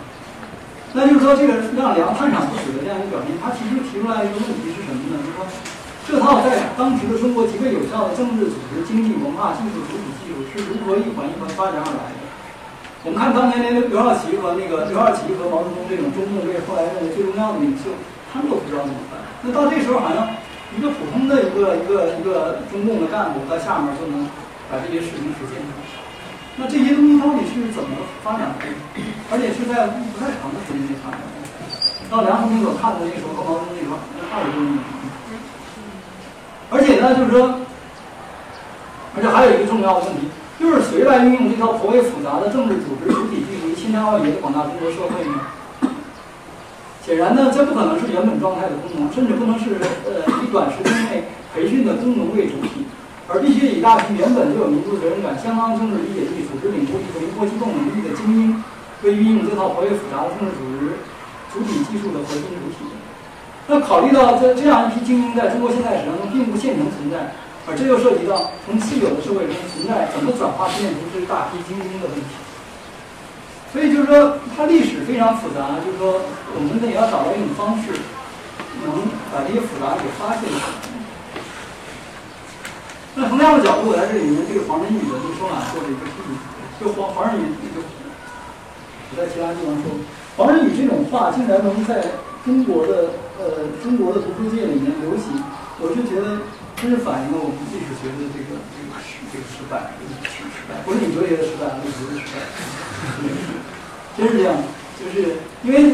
黄黄仁宇说，大家认为他很公平，就是讲为现代中国建造了一个上层结构，毛现代中国打造了一个下层结构。看黄看黄看似公理平衡的说法，但是从前面所讲的科学阶级。对布雷基并不自然起来革命，而一旦起来革命，并不自然配合换季的希望目标视角来看，显然相当有问题。就中共如果能建立起来一个稳固的呃力量核心，并在实践和论述中发展出把有共、把有全来和领域的现有社会力量不断转化为自己坚固组织行动力量的机制的话，事实上中共是不可能成功进行如此大规模的设计的这一动员动员，并成功把这些被动员换的力量组织类似于可以稳固依靠的社会基础。国民党左派其实就没有解决这个问题。那个，当时汪精卫从那个海外回来二七年的时候，他们就那帮人就跟他说，共产党这帮人有多坏多坏，完了跟他说，完了就是共产国际有多少那个阴谋，就对中国不好一面。汪精卫的回答就是说，那个最重要的是我们要站在哪一边？就是说，当然我们要站在工农一边，好一边。他当然是这样。但是呢，但这里面就是有一个问题，但是工农真起来了以后，你不能把刚才我说的不能把它组织起来。组织上需要自己需要的那个情况，你怎么办？那这样情况当然也是共产党里碰到的这个，但是共产党怎么可能解决这个问题这个关系？所以共产党是不可能在没有建造出一个足够有力的上层精英结构情况下，打造出一个下层结构。就黄仁宇的说法当然不是，就是因为那个，因为这下层就是说，当然你可以在很多条你把它换起来，那换起来之后你怎么办呢？你怎么办？我们刚才看到大革命时换起来之后，大家不知道怎么办。而且跟那给那些反对者，给那些反对者完全创造的条件，创造了创造的这个基础，创造了果实，创造了支持。同样，如果黄认为蒋为中国创造了一个上层结构的讲法，同样需要深化，而是比较客气。蒋真的被，如果蒋真的梁鸿铭有关建国核心的理念，建造出一个稳定、能牢固掌握武力的政治中心势力，但是事实上蒋以一切战争的情况下，中共还有机会和蒋争衡。所以蒋特别大的问题，他恰恰是没有建立起一个真正的上层，至少到现在，到台湾那是另外一回事。那在这个情况下，我们说，呃，毛泽东说五四运动为中国共产党准备了干部。那么我们看中国共产党早期的历史，毛说的是事实。但同样重要，甚至更重要的是历史的另外一面，那就是更大多数的五四运动主干分子加入了国民革命国民党。是讲，如果呃，蒋和国民党始终保持了对有责任感、有现实经验、有现代知识眼光的青年知识分子的吸引力，中央共产党这样把他们有效转化为党的政治充满朝气和活力的一个行动的能带动气氛、消化各部分子的力量，这在结合国民革命军初期时的那股蓬勃的热情朝气，上下交互支持、党军交互影响推进，那中共还有机会和国民党讲真诚吗？我们看毛泽东自己的文章，毛泽东就说，中国的中国的这个革命，中国的这个武装割据能够存在，它得益于什么什么样的条件，什么什么样的条件，毛讲的非常多。如果如果就是说讲真正创造出来一个差不多上层的话，这些条件是全都存在。所以黄仁宇这样的说法能流行，反映了我们的这个历史认知状况，嗯嗯问题。但是事实上，北伐胜利以后，国民党使命在获得大规模转化有责任感、有建立运用现代知识眼光、知识分子自信与要积极的一个能力。并不是国民党寻找机会，最突出的就是抗战时期呃开始时的社会热情，包括多数青年知识分子和学生的热情是明确指向国民国民政府和蒋的，但国民党和蒋却没有把握住这些机会。那个，呃，这是怎么说呢？就是大家都知道，抗战的时候有很多青年人投到延安去了，比如当时有，比如抗那个抗大、鲁技这样的学校，陕北工学这样的。但是大家要想。同时，在国民党里面开的，就是为青年人、青年知识分子开的这种学校有多少？共产党人，当然非常多。而且当时那个西安事变的时候，我记得当时哪个著名的共产党人当时正好在上海。西安事变的时候，国民蒋介石被释放的时候，上海的市民自动放鞭炮庆祝。他当时都傻眼了，说：“哎，国民党蒋介石竟然还有这样的的一个非常深的一个社会的基础。”但是呢，但是这些东西你在那儿的话，和你能把它转换成你你的机体当中的一个有机的力量是两回事儿。所以呢，我们现在都是老看这个问题的一个一呃一面，但是但是确实我觉得有一点就是说，相比的话，抗战阶段的共产党要成功的建立起了有效转化成有责任感、有现实应用现在解放青年知识分子对自己更是宣传组织主办的一个机制。而且这个历史横殖历史，是为二战后革命拼凑一事重大关键。国民党的那个抗战时候的那个热情，很快就呃到了新一年三二年以后，慢慢就空心化了。那同样的问题，难道共产党不碰到吗？一个人的热情能维持几年？就靠对民族呃那个民族责任感的那样的一个一个热情。作家巴金都有热情的嘛。但是你看到后来在国民党的那个那个重庆的时候，他写了《寒夜》那些东西。所以一个人的热情他能维持多久？你必须要创造出一个机制，让他那个热情能加以维持。要不你就是不会太长久。而共产党就是把这个创造出来了，嗯。所以说，黄说讲的现在中国建造上层，其实一个很简单的一个建国讨论视角，其实稳固的上层。否则，我是讲了打出来一个上层，那国民党就可以通过完全有机会通过一方面处理国内具有迫切性的社会经济问题。意念开展精英层、精英层的普遍共识的现代化建设方案，从而进一步的那整个社会与现代经济、社会经济制度、法律、教育等并发展这方面组合于现代国家下层。在这某种意义上，这也是一九四五年以后台湾所走过的道路。至于蒋介石到台湾以后，为什么一定程度的建成了这么一个上层？到现在我没有看到这个有这个一个明确问题意识的一个好的研究，嗯，没有。而且我们也能看到另外一个讨论就特别垃圾，他垃圾什么呢？比如说，说湖南原来他的几个那些参建设委员会里面多少人是从国外留学回来的？因为国外留学回来的人，这些人都是美国的博士、日本的博士，你这么看，中共都是呃张那个就是中共这是一帮那个土帽子，就这些说法。但是，但是对于梁漱溟这样的一个，我觉得他就让我们一开始就把问题带到核心。中国最重要的是要创造出来。能掌握能掌握那个那个那个那个武力，建立全国秩序，啊，全国纳入现代化轨道的政治力量，根本不是你你全是留学生你就怎么样呢？国民党的上层那个整个的他的上层的教育和修养程度，你不中共高一大层吗？高一大层，那所以那个就是那样看都是一个很表面的。那我希望我这举的这些例子就是要传达一个东西。要理解认识国共建国的有关历史，事实上使得现在未进入我们的视野，或者进入我们的视野，是未能足够清楚的加以一致定位的重要问题，需要我们讨论探明。而清楚的意识到这一点，便可知我们民主所贯穿的中共阶级斗争和土地战争历史，中国共产党整个历史结构中的一个部分，但却是被过度谈论的部分。因为阶级斗争虽然是中国共产党核心贯穿的线索。国民分配土地，接着启动一系列政治社会组织生产过程的居期应位置的一个关键的环节。但若是孤立的强调阶级斗争和土地再分配问题，我把阶级斗争和土地分配问题放到整个中国共产革命实际历史过程中去理解，就不可能涉及到上面已经涉及到的在整个中国共产革命实践历史中应具有的结构性地位的那些问题。而认识到了呃这一点，呃，我们也可以同样可知，中共说中共成立得益于民主、煽动和国力条件的说法，都只看到了问题的一面。因为相比国民党或者拥有同样的条件，或者拥有更好优越的条件，大家可以待会儿如果大家有时间可以讨论。嗯，就是我们这个问题的回答都是不扯，放上去。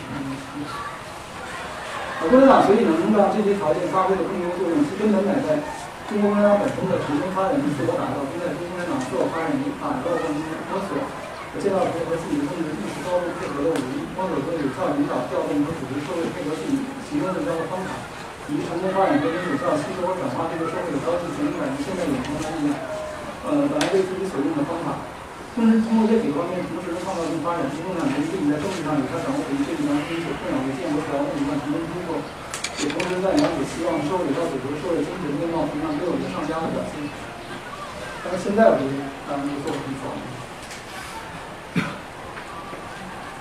也就是说，要认识到这些，就会发现，呃，就是呃，不是试图连接共产革命的实际历史，而是先入为主的印象性的谈论构成主义分配和经济主义，中国共产革命决定的意义，都不仅是这方面引发的中国共产革命，实际领域结构性历史积累的其他方面的问题，引向对有关丰富的历史事件本身的深入思考的问题，可能会让我们对丰富的历史实践。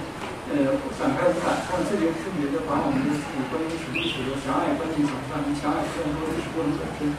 这反映的，这现在反映在什么方面呢？就反映到我们今天的政治史。我们今天政治史里面被认为最有成就的一些人，其实他们做的是事件史。就曾经在有些情况之下，我们在人的习惯当中，我们会认为有些事件特别值得有意思，或者特别值得关注。然后他们在我们心内，所以现在政治史就是一个事件史。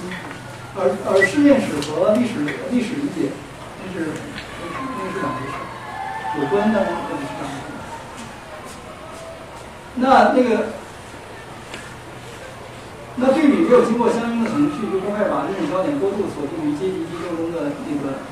呃两年来有哪些转变和这些文章，我们就能呃更好的看清一九五零年十月到一九五零年五月所写的这个中国的建国之路这个特别的历史意义价值。那我就说，呃，非常有意思，就是说这个这本书，实际上这个书完成书是写于杨明讲的受受了三次重要冲击的那个，呃，呃，这个这个就是第一次冲击发生之后，但是第二三次从来没来的那样的一个时间。这就涉及到就读历史的时候，读历史的时候，有些时候，呃，就呃，有些有些时候甚至不光不能按年，有些时候甚至要。按月按天，这个，它不同的阶段也看出来讨论什么问题。如果我们要笼统的说，比如说一九五零年出了两部名的话，那比如这些嗯差别大家都可以看出来。那经过这一次冲击的话，他就看到了那个看到的是这些，嗯，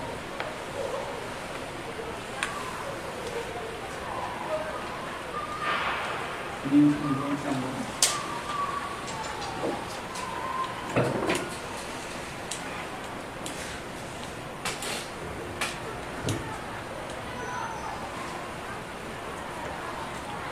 这个决定这部书没有完成的一个鲜活开放的特性。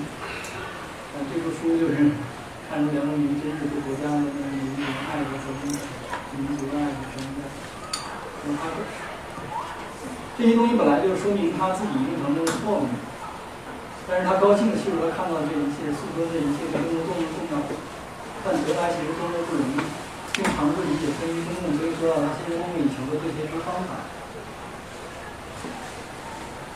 当然，他知道所有这些一切是因为出现了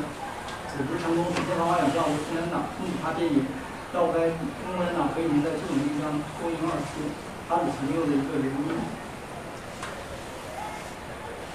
而且特别难得的是，就是说，相比梁对全国统一、国人树立这一看起来就有关建国问题的讨论，呃，这个部分只有十八页，其实梁有更更大的篇幅讨论了人民团体生活问题和社会人生问题。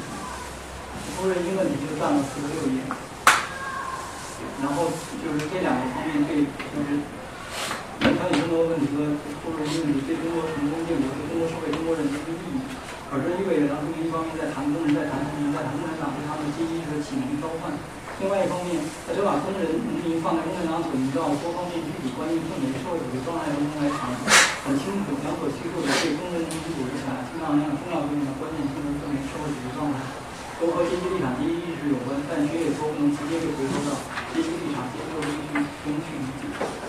其实你要真的看那个，这个共产党在自己叙述的时候，他老老说他通过这个阶级意识啊什么的这个东西去召唤大家。实际你看他他的那个过程，嗯，真正最打动人的、最有效的，而让对方特别，就是说怎么说呢？就是说，对对对方就是怎么说呢？就会呃被坚定的卷进来。其实都是跟那个就是都是一些对中国人特别有效的一些做法，对中中国人特别有效的。你看他这部文未完成的考虑到共产党在中国现在使用混二书时。也不时的把中国共产党成为对一个团体组织成经常用保板之用，我觉得这给我们思考中国共产党在中国现在所分二是一个重要问题，指示着也从阶级立场过程出发的理解更开阔、更可合为中国人、中国社会、中国文化这个千年之中所把握的事业。那这些问题我为什么特别关心呢？关心一个一个一个非常重要的原因，当然是因为这些东西离我们还非常近。那我们的历史从那里面呃直接演变过来的，演变过来的。那个，所以呢，就是说，要想认识清楚我们现在，我们其实要要离开这样一个历史呃一个过程的一个一个把握。但是更重要的原因，我觉得就是现在中国共产革命它在中国史上它是一个非常特殊的阶段。这特殊的阶段，它有一个特别的价值是什么呢？就是它表，它从直观上看来以后，它可能非常背离中国我们一般的对中国人的那样的印象和理解，印象理解。呃，但是呢，我觉得它这个价值恰恰就来自于这个地方，来自于这个地方是什么呢？就是它在某个特殊的阶段，比如在四五十年代的这个阶段里面，能让他反而让中国人的那个就是说那个身心身心就是更有一种那个充实感，他那个价值在价值感上更得到，在公正感上更得到一种那个满足，他主体他的他的主体上处于一种更发出的这样一个状态，但同时呢，他又被有效的组织起来了，回应那个。现代社会的那个那些挑战，这就是呃在谈一个什么问题呢？就是我一直说，就是中国人可能是这样的，他是在九十度之内，九十度的这个幅度之内，他都是中国人。但是只有他都是中国人，但是他只有在比如二十度、三十度或者六十度的时候，或者八十度的时候，他才感觉舒服。就什么能让中国人感觉舒服？那只有可能这里面又有三十度和八十度，他经常让中国人感觉舒，他既是中国人，让中国人感觉舒服，同时又能回应现代社会。而中国共产党的它那个实践里面，它确实在某个阶段里面，他他就是说，至少从那个当事人的那个里面来说，他对他让很多人都，我认为从身心一直到他的那个意义感、价值感各方面，他都感觉舒服。同时，他又是针对了现在，所以我就觉得他他在那个中国史的整个研究研究上，他有他非常特别的价值。而这个价值对我们。那个从根本上是思考中国将来应该怎么办，因为中国将来现现在很多人就是都从从反思反思现代性啊、后现代这一类的当然正确的东西出发，然后就不涉及到现在的就是说，你看，他是被组织起来的、被压抑的，或者是被大话语的、被怎么怎么样。但实际上很多问题这个研究又是被碰的，碰到那怎么办？怎么办？那我们呃，而且我们又想又想我们又想是中国人，同时又想活得自在。又想活得就是特别充实、特别踏实，同时又能回应现在的问题。那我觉得他四五十年代的实践里面包含了这些可认识的很多东西。这样，这部中国呃建国之路这部短篇，首先有一部分不知道怎么解决，其他的就是讲，就是国民党在平昌问题上失败，或者中共国民党共产党就突破的困难时，就把共产党这个解释为阶级经济立场、阶级经济社会这个这一些国民党思想设计。嗯，但是，但是呢，他在呃呃呃，嗯就这部书的嗯，就另外的部分的时候，他就呃，他就会不会那么简单的处理。比如他就会呃，把国民革命的堕落和建国失败、共产革命崛起、建国成功的经验，他其实就不不用那个进行建国论来直接加以解释。而显然，当他偏离把国民革命的堕落和国民党的失败解释国民党这个像共产党那样一个明晰的阶级立场，强调国民革命前面胜利来自国民党当时的国民接下来的堕落缺乏是缺乏方法，只要得以继续贯彻可以发生效益时，他更切实的传达了这个历史经验对我们历史理解的挑战性。就按照这个思路解释共产党，当然便以为离开人心的伟大的声浪和坚强团结可能有，然而，只是人心的伟大和向上却并不能救有。沿着思路探究下去，自然不能满足于进行阶级、阶级立场、阶级斗争笼统解释这一现象，而可以更具体的探讨共产党可以结成坚固人民条理的控制过程的经验，并在探讨中特别注重共产党是怎样把精神昂扬转化为团体建设的契机，从团体中利用什么样的方式使团体成员不仅有理智上的高度团体认同感，而且在身心精神上也有高度的团体认同感，并尽量保持团体所希望的精神身心饱满感的。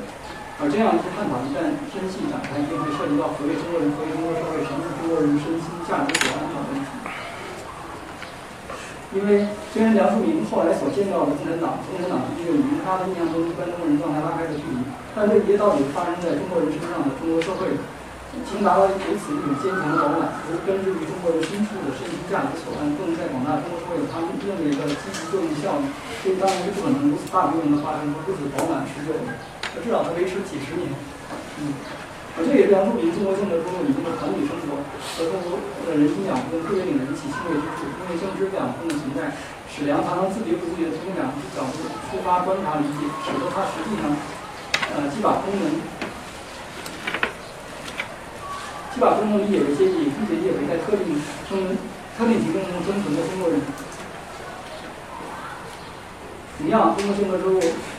在确认因为共产党就没有中共产革命时，也很明确的不把中国共产党成功像后来那样回归阶级意识、阶级斗争，而就等于梁漱溟在实际上把中国共产党与中国共产党革命中的阶级问题、阶级斗争问题既联系又区别，而沿着这一方向进一步推展，实际上会把梁漱溟很有关心的党治问题再提出来。就是梁当初以为国民党党治的失败意味着党治道路在中国的破产，但中国共产革命却不仅共产党本身已经发展成一个强大稳固的团体，而且还给。自己发展出稳固坚实的群众基础，而这就说明中国共产革命中的中国共产党实现了一个我们政治上第二个核心的对德国共产党发展出的这种可的两条。第一个要必须有好方法团结成此一大力量；第二，必须有好方法保证此一大力量用的正当不是走入歧途。从这两个更切实的角度看中国共产党的历史，我们更容易组织我们在中国共产党和共产党领导之中所看到的一下经验和历史。